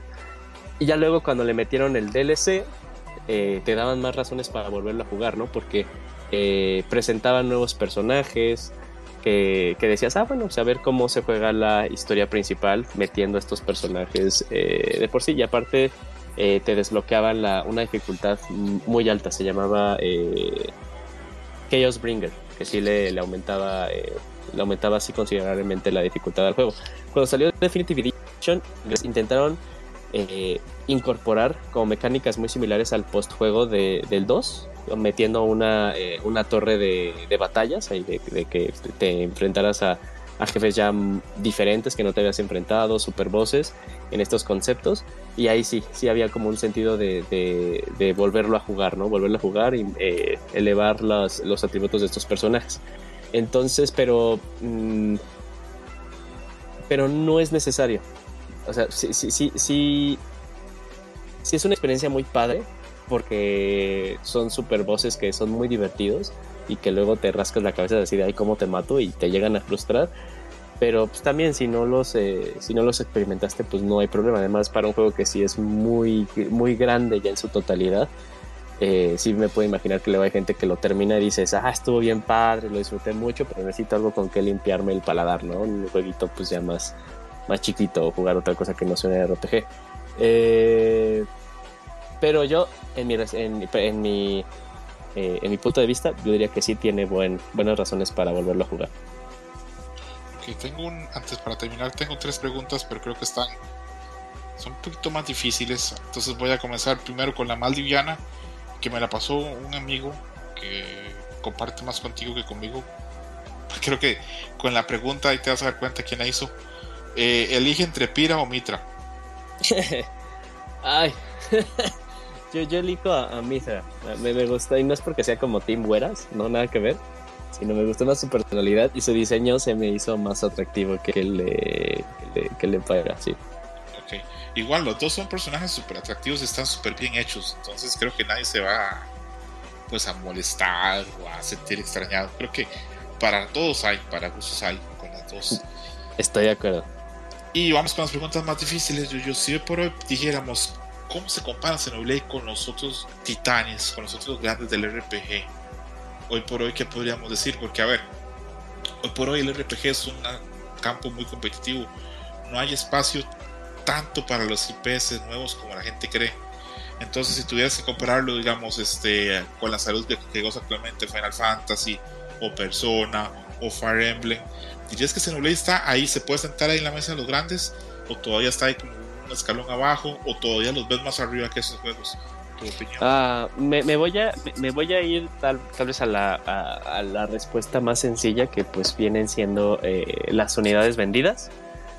Mm, todavía no está, o sea, ya, empieza a tener el reconocimiento que, debería de tener. O sea, Xenoblade Chronicles 1 sigue siendo uno de los mejores RPGs mejor eh, valorados de todos los tiempos, de los últimos 20 eh, años. mucho mejor que varios Final Fantasy que han salido. Eh, pero, o sea, si nos vamos tal cual a, qué tan exitoso es el juego de ventas, no es ni siquiera más exitoso que Fire Emblem, ¿no? Fire Emblem sigue siendo más exitoso. Eh, pero yo creo que ya este, desde que salió el, el 2, y, ya también con la nueva, eh, involucrando de nuevo el 1 con, con, una remasterización, el, el, juego ha estado empezando a agarrar eh, más, eh, ha, tenido más visualización que se merecía, entonces está padre. A ver qué pasa con el 3. Yo creo que el 3 no es que quiera decir que con esto eh, se va a decir qué pasa con la serie. De hecho, para mi gusto, eh, en el 3 y el DLC de la historia que salga después, aquí debería de terminar la serie Xenoblade. No la serie Xeno, pero Xenoblade aquí debería de terminar. Eh, no, no porque pues, sea un algo argumental perfecto, pero más bien por... porque aparte estaría padre, ¿no? Para este... Este... Ahí se me va el nombre. Este Tsuya Takahashi, ¿verdad? Sí. Eh, estaría bien padre, ¿no? O sea, sí me imagino su emoción de decir, de por fin pude terminar una idea de un juego que tenía completa, ¿no? No lo pudo hacer con Xenogears, no lo pudo hacer con Xenosaga, son, son, son series que terminaron truncas. Eh, entonces, pues sí, darle la oportunidad de que termine como que esta idea en general, que tenía que ni siquiera debería de haber sido una serie, ¿no? Xenoblade 1 se iba a llamar Monado, nada más. Y de hecho se siente muy, muy, muy, muy separado de ya cuando le metieron muchas cosas a Xenoblade 2 y el prólogo y, y la secuela que tuvo el 2. Pero regresándome, porque ya me estoy yendo mucho de la, de la pregunta. Eh, no, no, no, al día de hoy no se puede poner al tú por tú con titanes de RPG, pero me refiero a nivel de ventas. A nivel de producto, sí, sin ningún tipo de problema, ¿no? O sea, yo creo que cualquier juego de Snowblade es infinitamente mejor a Final Fantasy XV. Y eso que Final Fantasy XV me gustó. Pero es infinitamente mejor. Cualquiera de esos juegos de Xenoblade. Este, infinitamente mejor a, eh, la trilogía que tuvo Final Fantasy XIII. O sea, son muchísimo mejor que varios juegos de los Final Fantasy que han salido. Pero también, o sea, estás hablando de una serie que te vende 2 millones de unidades. Contra, pues, un Final Fantasy XV que te vendió, ¿qué? Creo que 8 millones de unidades en su momento. Vendió muchísimo. Y Persona 5, o sea, Persona 5 también fue ahí un parteaguas para la serie de Persona. Persona 5, hoy es, o sea, hoy la serie Persona es Persona por Persona 5, ¿no? Y, eso también está cabrón de, llegar a, a igualar. Es, un monstruo Persona 5. Es un monstruo que eh, tengo que reconocer a mí me ha adorado. Yo soy este muy fan de Persona 5, su música, sus diseños, sus personajes. Vamos a hacer especial de Persona 5. No sé si hacerlo del, del juego en sí o solamente dedicarnos a las waifus, porque repito, en ese juego a mí me gustan todas. Tal vez la periodista no, pero todas las otras me, me parecen personajes increíbles. Este, Fíjate que. Apenas terminé Persona 5, fui corriendo a comprar los libros de arte de, del dibujante, este, el que es así como el head, el head director, designer de Atlus. Fui corriendo a comprarlos estaban carísimos y le pregunté a Hershey, a mi amigo Gerson, arroba más mercenario, y me dijo, cómpralos porque están chingones. Y los compré de volada. Yo también los quiero comprar. Fíjate que regresando Persona 5, ahora ya que va a salir también para todo, eh, mi hermano se acercó, ¿no? Y me dijo, oye, pues qué, o sea, porque él está muy interesado en jugarlo, o sea, lo va a jugar cuando salga el Persona 5 Royal. Y me dijo, oye, ¿qué es Persona 5 Royal, no? O sea, ¿qué es y, cuál es la diferencia entre Persona 5? Le dije, ah, pues, o sea, tiene ahí eh, cosas de calidad de vida del juego. O sea, Persona 5 y Persona 5 Royal vas a poder jugar la misma historia, pero Persona 5 Royal tiene algo extra, ¿no? Tiene algo extra, es como la versión definitiva del juego. Eh, pero pues se, ve como que sí muy, eh, muy decidido a jugarlo. Y me quedo pensando mejor no le digo ni cuánto dura, ¿no? No, no le digas, no le digas.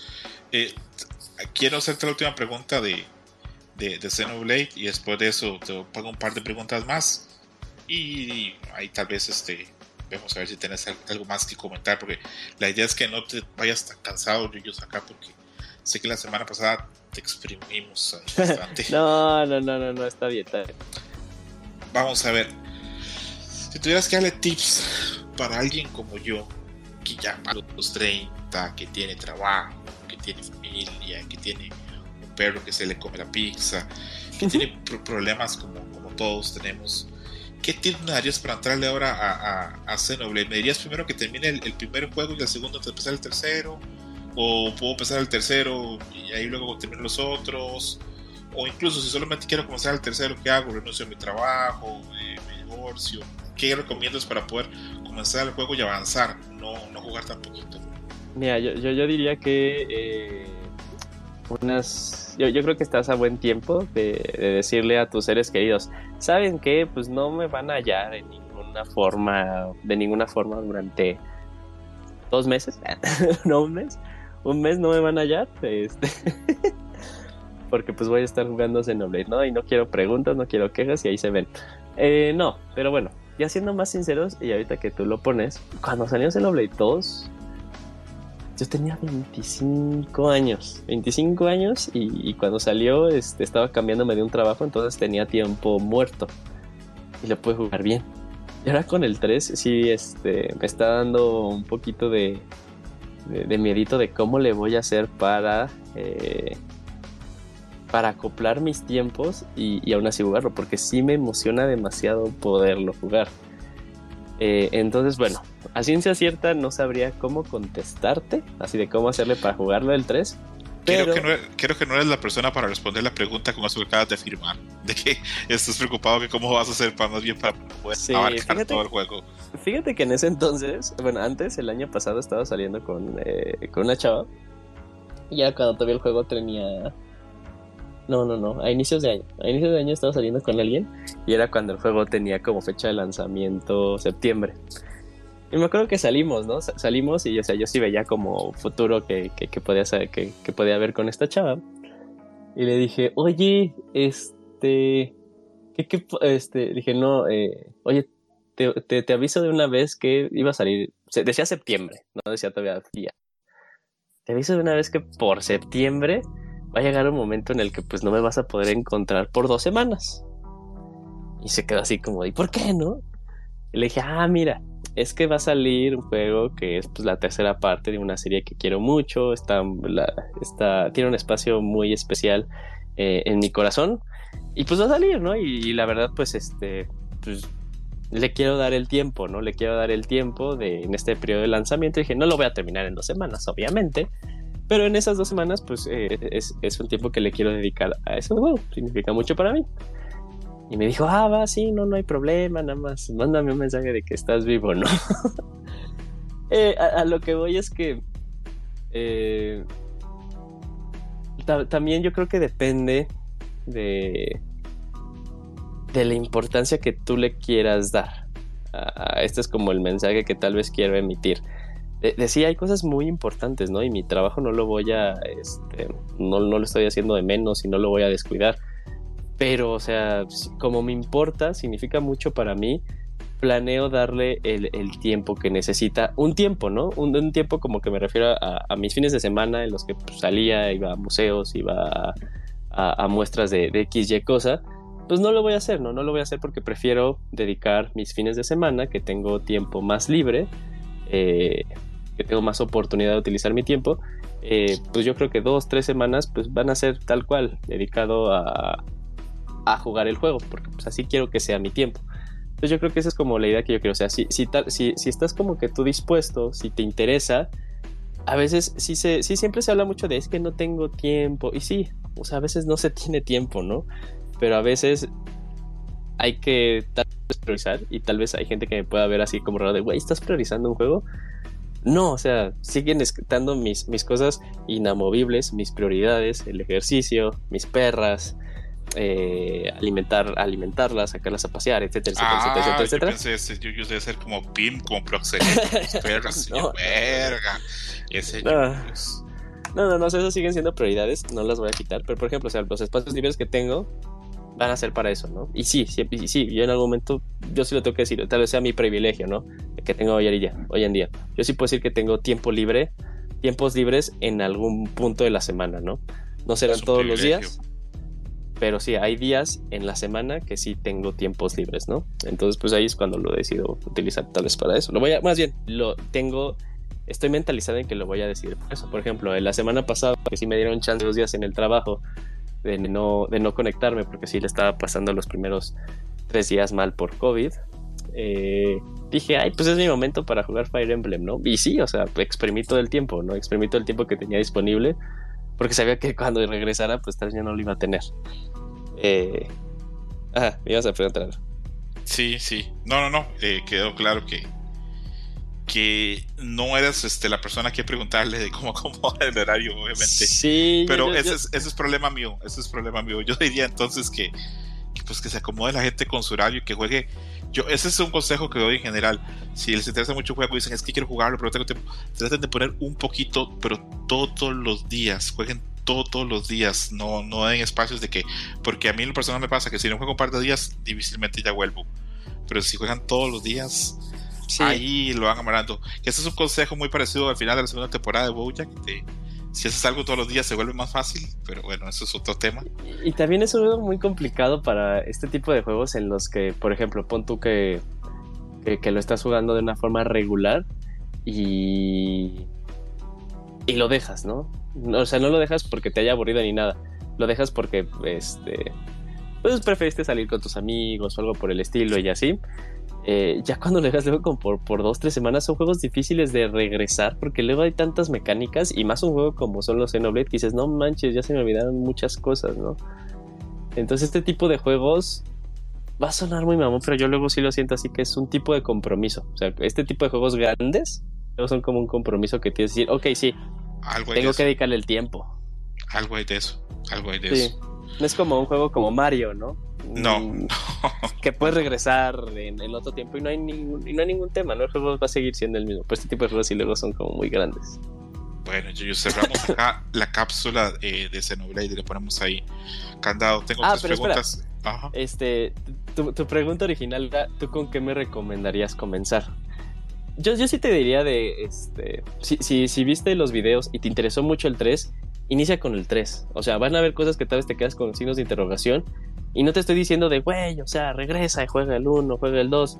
Yo creo que hay este, videos ya muy buenos que te pueden poner al día sin la necesidad de experimentarlo. Eso te lo digo. O sea, si, te, si, si tú viste así videos del 3 y dijiste, no sé de qué va, pero siento que es un juego que, que este que, me llama mucho, o sea, que es mi tipo de juego, adelanta, comienza con el 3, ¿no? Y que, que no te importe lo que diga la gente, o sea, vas a encontrar eh, medios por fuera que te pueden poner al día, ¿no? Al día con lo que te perdiste. Ahora, si tú me dirías de, oye, si estoy interesado en jugar la serie Xenoblade, yo sí te diría que un buen punto de comienzo es el 1, y no porque sea el 1, sino porque es el que no es tan extenso en mecánicas. Y aparte es, es, es el que tiene, de, de, todos los que han salido, o sea, yo te puedo decir que yo me divertí mucho con el X, ¿no? Pero eso ya es mi, mi, mi percepción.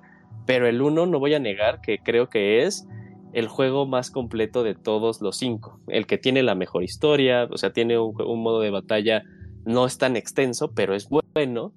Eh, y, y, tiene eh, el cast de personajes pues más, eh, no más amigable, pero más interesante de todos los, los, los demás juegos. Ok, ok. Yuyos, podríamos esperar que para este tercero también haya skins y costos para los personajes, ¿verdad? Sí, de hecho, por ejemplo, salió el... Este, bueno, aparte de que puedes cambiar como las chaquetas, ese tipo de cosas. Eh, si se compra el, eh, el paquete de expansión, allá dice que te vienen con nuevos trajes, nuevos colores diferentes. Entonces sí.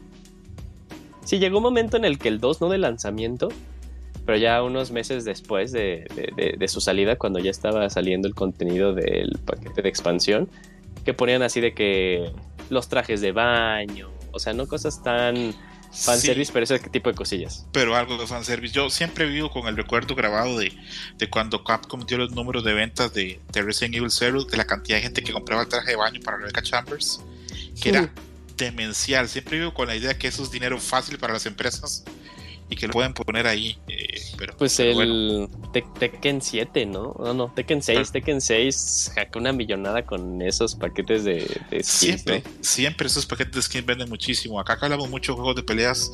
Es increíble lo que se venden en los juegos, este, los trajes de Chun-Li, los trajes de Kami, los trajes de Yuri, eh, los trajes de colegialas venden terriblemente. Entonces siempre hay esa, esa, esa posibilidad. Eh, bueno, yo, yo te agradezco un chingo que hayas venido y hayas compartido tu, tu, tu conocimiento de Xenoblade.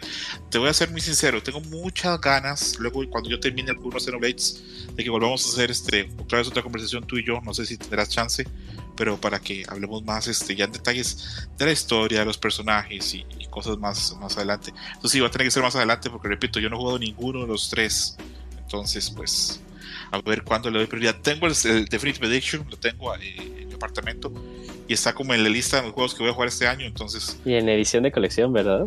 Eh, sí, sí, que realmente lo que traía no me pareció tan allá, pero, pero sí. Sí, no, fíjate que yo ese... fíjate luego lo que me llama, lo que me lleva el fanatismo. Que a ver cómo le voy a hacer, o sea, porque según yo de todos los juegos de Xenoblade tenía que tener sí o sí la edición de colección, fuera lo que fuera, pero pues ya este 3 yo creo que ya, ya me hice la idea de que no lo voy a tener. No, si te pones, si te pones, si te pones así que dices, lo quiero sí o sí, ahí lo consigues en eBay a un precio bien grande, pero sí, o sea, o sea me, refería a eso, o sea, por ejemplo, de que, o sea, decía, pues está eBay, está, este, ahí lo voy a conseguir, pero luego ahí me quedé pensando de tal vez ese dinero. Un fiasco esto de Nintendo, ¿verdad? La gente está furiosa, pero furiosa con Nintendo. Y parece que lo hace el propio, parece como que, como que lo hace el propio para que la gente se enoje como con ellos. Y para mí no, no, no tiene ninguna excusa este, que Nintendo haga ese tipo de cosas. Si es que ellos saben que el juego va a vender un chingo, ¿por qué vergas no pueden producir simplemente más copias y más producto? Sí, por ejemplo, el, la, edición de colección que salió del Definitive Edition, eh, o sea, para mí siempre había sido de la versión a, tener es la versión europea, porque traía el disco de acetato de, este, de una selección musical. Dije, esa es la versión a tener eh, pero la versión de. O sea, todas las versiones, la versión americana, la versión europea, la versión japonesa, eran diferentes entre sí. Todas tenían el, eh, libro de arte. Eh, la versión americana tiene el libro de arte, el juego y ya, ¿no? Pero es el, es el juego y ni siquiera creo que es en, en caja metálica. Entonces yo sí compré la edición de colección europea y la edición de colección japonesa. Porque la japonesa sí traía la caja metálica, entonces, pero no traía el acetato. Entonces, eh, por ejemplo, eso se me refiere de yo de los Xenoblade. Por ejemplo, el Xenoblade X, tengo también la edición de colección. El 2 tengo la edición de colección. Y tengo los discos de, del soundtrack de, todos. Tengo el. Eh, bueno, el, el 1 me ayudó Kamui. Ahí muchísimas gracias a Kamui cuando fue en su último viaje a Japón. Grande Kamui. Sí, me, me, lo compró, o sea, porque me ha dicho, güey, ¿quieres algo? Y así de, pues no sé si se puede conseguir, ¿no? Y lo consiguió, me dijo, era el único que había. Yo así de, ay, no mames, Kamui. Es mentira, eh, Jamuy, para hacer sentir especial. No le mientes, Camuy. No me importa. No, fijo es eh, cierto, fijo es cierto que era el último. Perdón, eh, en, en, mis, en mi vida esa historia sí pasó. Pero bueno, tengo el disco de, del soundtrack del 1, del 2, del X. entonces sí, o sea, como que sí tenía la mayoría de las cosas porque pues, es una serie que quiero mucho. Igual con Fire Emblem me pongo bien loco. Vas a ver, yo, yo te prometo, que en la edición especial del tercer juego te va a terminar llegando, se van a ir a alinear las cosas. Al riesgo de sonar como libro de, de, autoayuda, vas a ver que las cosas se te van a acomodar para que, para que te llegue, porque cuando a veces uno quiere mucho algún ítem, ahí las cosas se acomodan y a veces te llegan. Más que estoy seguro que, más que estoy seguro que después del lanzamiento del juego, Nintendo va a sacar más copias. Eh, yo corrí mucho y me peleé mucho por tener la versión de Super Metroid de esta, la de colección.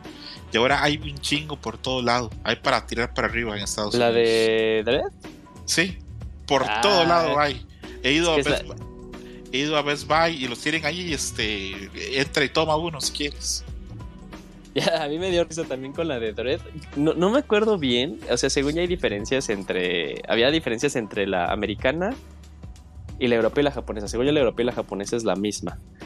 Eh, yo, yo, tengo la de Dredd, la, la, japonesa, y lo único, que, según yo, lo único que tiene tal vez superior la americana es que la caja está, tiene relieve, o sea, la caja está bonita, pero no tiene todas las cosas que tiene la japonesa. Entonces yo quedé así de, bueno, prefiero mi japonesa, está más chido. ok, yo, estamos cerrando entonces ahí ya totalmente la, la parte de Xenoblade. Ya te repito, ojalá más chance, más adelante tengamos chance de hablar de los juegos. Me imagino que tú vas a reseñar esto para Pixelania 3, ¿verdad? Ay, no sé. Bueno, o sea, según Robert va a decir que sí. Este. no, es que no me. Está por conversación, está por, por, por, negociarse todavía. No, no, no, es, no, o sea, al final sí, porque creo que este, no, no es un juego que le llame la, atención a, alguno de, de, los demás eh, integrantes. Pam, pam, pam, la traición de Dakuni como que la. Ah, sí, la, la hace la, la hace Daconina, estaría cabrón. ¿Te imaginas? Sí. Este, creo que sí, creo que sí. Dakuni se ha jugado el 1 y el 2, pero sí, creo que sí. Sí, sí me tocaría a mí. Eh. Digo como que tal vez no, me, no soy muy fan de la idea porque este, me gustaría como experimentarlo a, a mi Sí. ritmo, ¿no? Cuando uno reseña un juego, pues es como cuando uno termina, tiene que comerse un plato como a la fuerza, entonces no lo, no lo disfruta igual. Sí, Ellos- pero fíjate que una de las cosas buenas es que estamos en, en vacaciones de- del Pixel Podcast y por ejemplo, siempre que han salido los Xenoblades, nos vamos de vacaciones. Ahorita que lo pienso, siempre nos vamos de vacaciones. Eh, entonces como que en ese lapso que no estamos, ya cuando regresamos, yo ya lo voy terminando. Entonces como que también no está como esa, este, o sea, de cuándo va a estar y así de todo no la acabo. Es una señal del universo para que veas que todo va de tu lado. Yuyos, un par de preguntas antes de ya terminar totalmente el programa. Venga. Eh, te, te voy a comentar varias veces en ocasiones que te llamaba el diseño del juego de peleas este nuevo Dark System eh, de ¿Entiendes? Duel. Mm. ¿Hay algún chance que te sumas? Porque te soy sincero, después de ya compré el juego, pues no lo puedo probar porque actualmente no tengo acceso a mi PlayStation 5, pero eh, ya lo probé un poquito con un amigo y lo estoy viendo. Y te soy sincero, creo que a ti o a una persona que no sea tan metida en los juegos de peleas, este juego le puede entrar como heroína. Porque esto que tiene controles simplificados hace que la gente se meta al juego y lo disfrute un chingo sin estar pensando en todas las cosas que a veces uno está pensando en los otros juegos de peleas. O sea, me- sí, sí te lo he hecho. O sea, el, el juego sí me llama mucho la atención. Yo creo que en algún momento de- de- del año sí lo, sí lo voy a comprar y tal vez sea muy tarde. Eh, pero, pero sí, o sea. Sí, siento que nunca es tarde, pero sí, o sea, incluso cuando salió el juego pues, empecé a ver un montón de videos de, de cuáles eran sus, sus super y ese tipo de cosas. Sí me enamoré de algunos personajes, por ejemplo, el, el que se llama Swift Master, el este que es de aire. Ah, el, el, el An Avatar de- del juego. Ajá, sí. Que por- que por de que- que cierto- güey. Que por cierto dice la gente que es el personaje más fuerte y poder del juego. No, ¿cómo crees? Sí, hay gente que dice que es el personaje que actualmente más fuerte del juego y que está así como en un tier propio. No.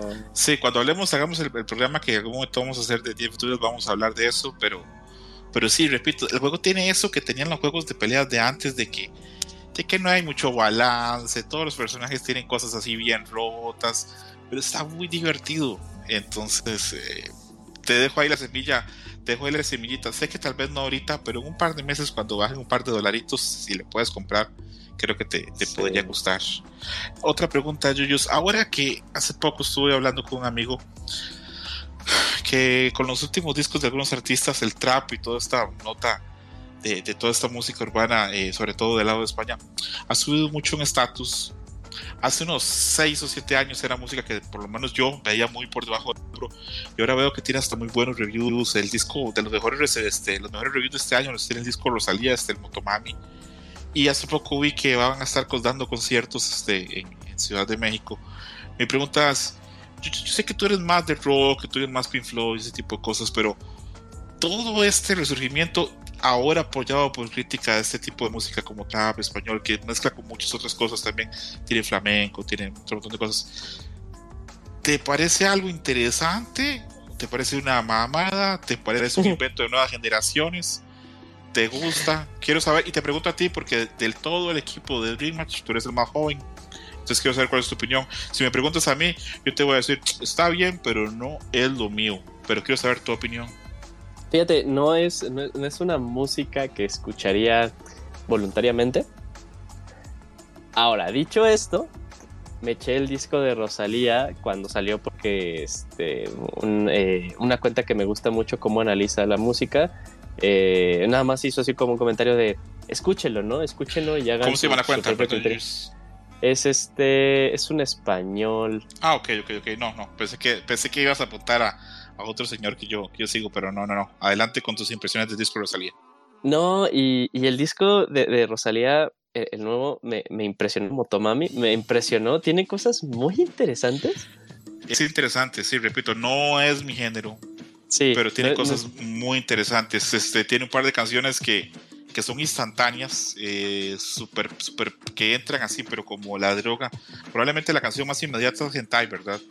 Ah, no mames, gente. Sí. Que por cierto, Hentai, saludos a Kamui, ahí que ve Hentai también.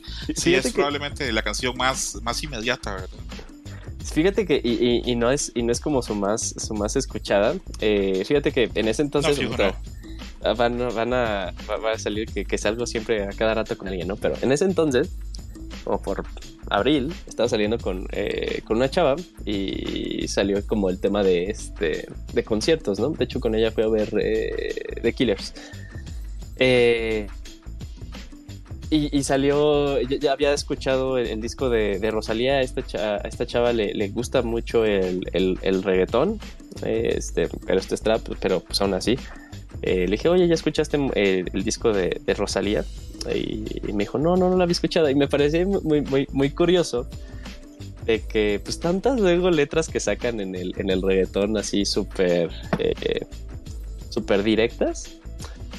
Le puse hentai porque le dije, esta canción me da, o sea, no, es que me encante, sino la letra está, dije, es, es, una oda al pene, ¿no? Es una oda al pene hentai.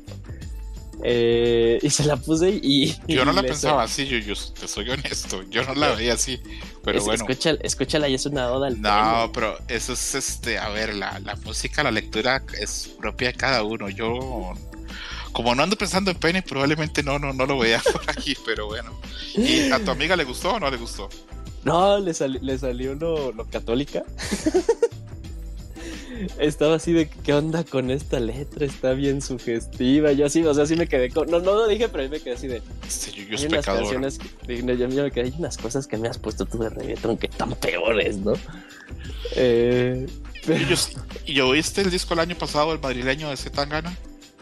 No, no, no, no. Ok, si tienes chance, escúchalo y luego ves el, el Tiny Music, el Tiny Music Test, que cuando lo toca en vivo te repito, no es mi género, yo no voy a sentarme a oír a Tangana ni voy a sentarme a oír a Rosalía, pero reconozco que tienen ideas muy interesantes y que han hecho cosas muy distintas dentro de ese mismo género. Sí, tal vez lo único que diría del disco de Motomami de Rosalía es que sus canciones por individual me gustan. Como disco cuesta más que funcionen, ¿verdad? Sí, como disco no siento que tenga una coherencia, una, una, coherencia eh, eh, eh, en total, pero por individual, o sea, me gustan, me gustan sus canciones, pero sí, tal, tal cual, el disco de inicio a fin, como que no encuentra ahí un hilo, yo creo que el hilo es que no hay hilo, pero sí, sí, sí, cuesta como, como experimentarlo como disco de que tiene un inicio, tiene un medio tiene un final, como una historia a contar. Creo que en mi personal opinión, creo que no lo tiene, pero sí, como canciones individuales, las canciones individuales funcionan. Yuyo, si saco un disco que se llama Motokamui, ¿tú me apoyarías así musicalmente? Uy, Motokamui, Motokamui. Salgo así bien desnudo, solamente con el casco puesto. Última pregunta, Yuyo, si ya con eso te dejo marchar para que descanses. Aquí tengo que matar, Yuyo, aquí tengo que chupársela, aquí tengo que asesinar para que leas Freedom at the Funeral o tan tan tan. Eh, yo creo que uno sería que aceptes que, que Hentai sí es una oda al pene. No, no es cierto. No mames. Eh... no. Güey, neta es una oda. Puedo respetar, puedo respetar muchísimo tu lectura de la canción, Yuyus, pero yo no veo eso. Pero bueno, cada quien. Ay, yo creo que sí es una del pene. Pero bueno, eh, Frieren ese, es, este, es este manga que nos decías desde hace como año y medio que es que era uno de tus mangas nuevos favoritos, ¿no? Tengo como dos años insistiendo con los dos porque son grandes mangas. Ya, ya este Hershey está leyendo. Te insisto a ti porque sé que Kamui es como. ¿Has visto eso cuando cae una gota en la piedra que va haciendo hueco? Ajá creo que en ese caso yo soy la gota de Camuy es como cuarzo. Sé que nunca voy a penetrar ahí. Sé que nunca va a pasar.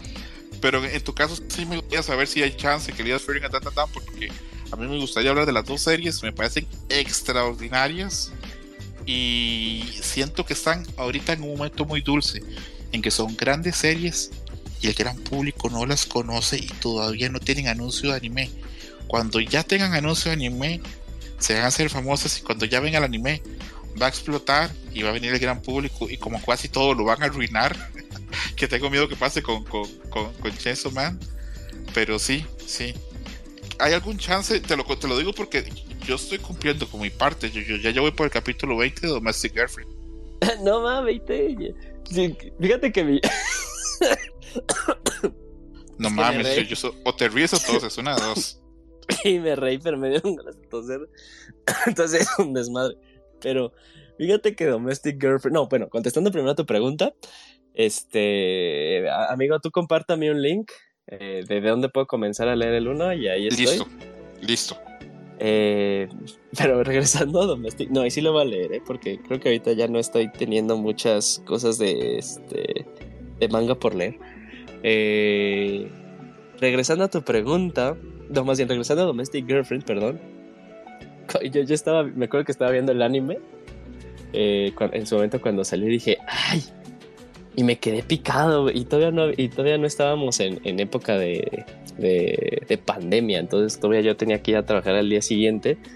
No te miento, yo en una semana ya estaba al día, no estaba... Eh, no, todavía no terminaba, según yo quedaba, eh, estaba, se estaba en el último tercio de, de la historia. Pero a lo que voy en mi anécdota es que, güey, me estaba durmiendo como a las 12, una de la mañana, porque, o sea, terminaba un episodio y yo decía, no más, siguiente, ¿no? Entonces sí me acuerdo que estaba así. Y, y o sea, pues sí, no, no, no, no, es, no es la gran cosa Domestic Girlfriend. Es basura, pero es basura de la chira. Y pero es divertido. Ajá, es, es, es, divertido. Es, divertido y cumple su, su función. Yuyos, quiero cumplir esta vez la misión y que el programa termine antes de dos horas, porque me prometí a mí mismo, yo, yo soy no se va a quedar tarde, yo, yo soy no va a sufrir lo que ha sufrido otros días. ¿Algo más que quieras decir acerca la, del, de, de Xenoblade? ¿Alguna cosa de las que hablamos? Eh, o sea, sí, sí, sí, sí, los que nos escucharon, pues no lo han, han estado de cierta forma interesados, pero no lo han eh, experimentado, pues decirles que sí merece mucho la pena, sí merece demasiado, demasiado la pena. Eh, y tal vez eh, yo no sé ni me pondría de comiencen por el 1, no sé si les interesó el 3, y si, si, sienten que es el tipo de juego que les gusta, prueben con el 3, como, como se lo comenté a César. Eh, van a ver otros, eh, otros medios con los cuales se van a poner al día. Incluso el, el, 3 puede ser el catalizador para saber qué pasó en las demás, eh, en las demás series. Ya es, va a ser muy difícil que jueguen el X si es que no tenían un Wii U. Eh, pero bueno, o sea, independientemente, pues jugar si el 1 y el 2 y, el, y, Torna es, es, muy buena experiencia, pero sí, este, sí merece mucho, mucho, mucho la pena. Y yo creo que ahorita estamos viendo eh, la popularidad de, de, la serie. Está empezando a tener la popularidad que tal vez se mereció. Eh, y, y, a, ver, o sea, qué bueno que Tetsuya Takahashi pudo tener ya, ya por fin este, tener su serie sin que le dijera a nadie nada. Eh, tal vez nos, nos, faltó un poquito hablar de, de estas peculiaridades del, del, desarrollo. Y ahí cuando se involucró Nintendo, cuando ya fue que compró Nintendo a, a Monolith Software. Eh, eso será una historia para, para, otro programa que también está muy padre, está muy bonita. Pero qué bueno que eh, el trabajo de Monolith. Monolith es un desarrollador que ha demostrado en cada proyecto en el que he estado involucrado, y no solo son los Xenoblade, sino ayuda muchísimo en los juegos first party de, de Nintendo. Eh, un, una, un, ejemplo muy grande es The Legend of Zelda Breath of the Wild. Ha demostrado que es un desarrollador que le puede sacar un jugo impresionante a un hardware de no tan alta potencia. Entonces, y su trabajo ahí se ve reflejado, ¿no? O sea, Monolith Software o sea, ha, ha, hecho tan buen trabajo que Nintendo les habilitó ya otro, eh, otra oficina y les está dando pues, esta flexibilidad. Es así de, como no sé si en esta entrada que dicen, mientras tú, me, mientras tú me cumplas, puedes hacer lo que quieras, ¿no? Monolith cumple, le cumple a Nintendo, eh, ayudándolos en el desarrollo. Y ellos no le ponen pero de, ¿sabes qué? Tu juego tiene que estar en tanto tiempo. Es así de, ah, pues tu juego hazlo en el tiempo que tú creas necesario que no necesites tener para que esté. Entonces, este, como desarrollador, yo creo que hoy en día también es de los mejores que hay hoy en día. Perfecto, perfecto, Yuyus. Eh, Yuyus, ¿hay algún chance que, que, que se hacen el Dreamers del jueves o vas a estar ahí como que... No, sí. No, sí, sí, sí. ¿Sabes por qué te quería preguntar? Porque, y esto va a quedar en secreto entre tú y yo, que no nos oiga Kamui ni a Mairani. Este Dreamers del jueves nace mucho porque la semana pasada dijiste ¿qué sientes que Caballeros del Zodíaco ha envejecido mal? y yo me quedé como, no, me rompió mi corazoncito, pero luego pensé, ¿y si tiene razón? Y hay animes que yo amaba y ahora los veo y digo, verga, no, no están tan chidos. Entonces, me alegra que, que, que estés, te prometo que tampoco va a ser tan largo, va a ser o igual cueste o probablemente más corto. Esto fue Dream Match número 61. Muchas gracias, Yuyus, por, por pasarte por acá. Perdón por, gusto, este, perdón por eh, hacerte ahí este, el, el, la, trampa de, preguntarte de, Rosalía y esas cosas, pero es ah, importante. bueno. Es importante. Eso estoy preocupado con eso del, de la duda del pene, pero ahí lo vamos a ir hablando poco a poco. O mañana cuando. Dale una segunda escuchada ahorita con lo que te dije y te vas a quedar de no, si tienes un poco de sentido. Eh. Me vas a arruinar la canción, Yuyos, yo creo. Me vas a arruinar la canción, Yuyos, pero. Es que, es que la parte en la que dice que le gusta montarlo como una moto, yo dije de, güey, qué pedo. pues, sí, pues son versiones, eso pasa.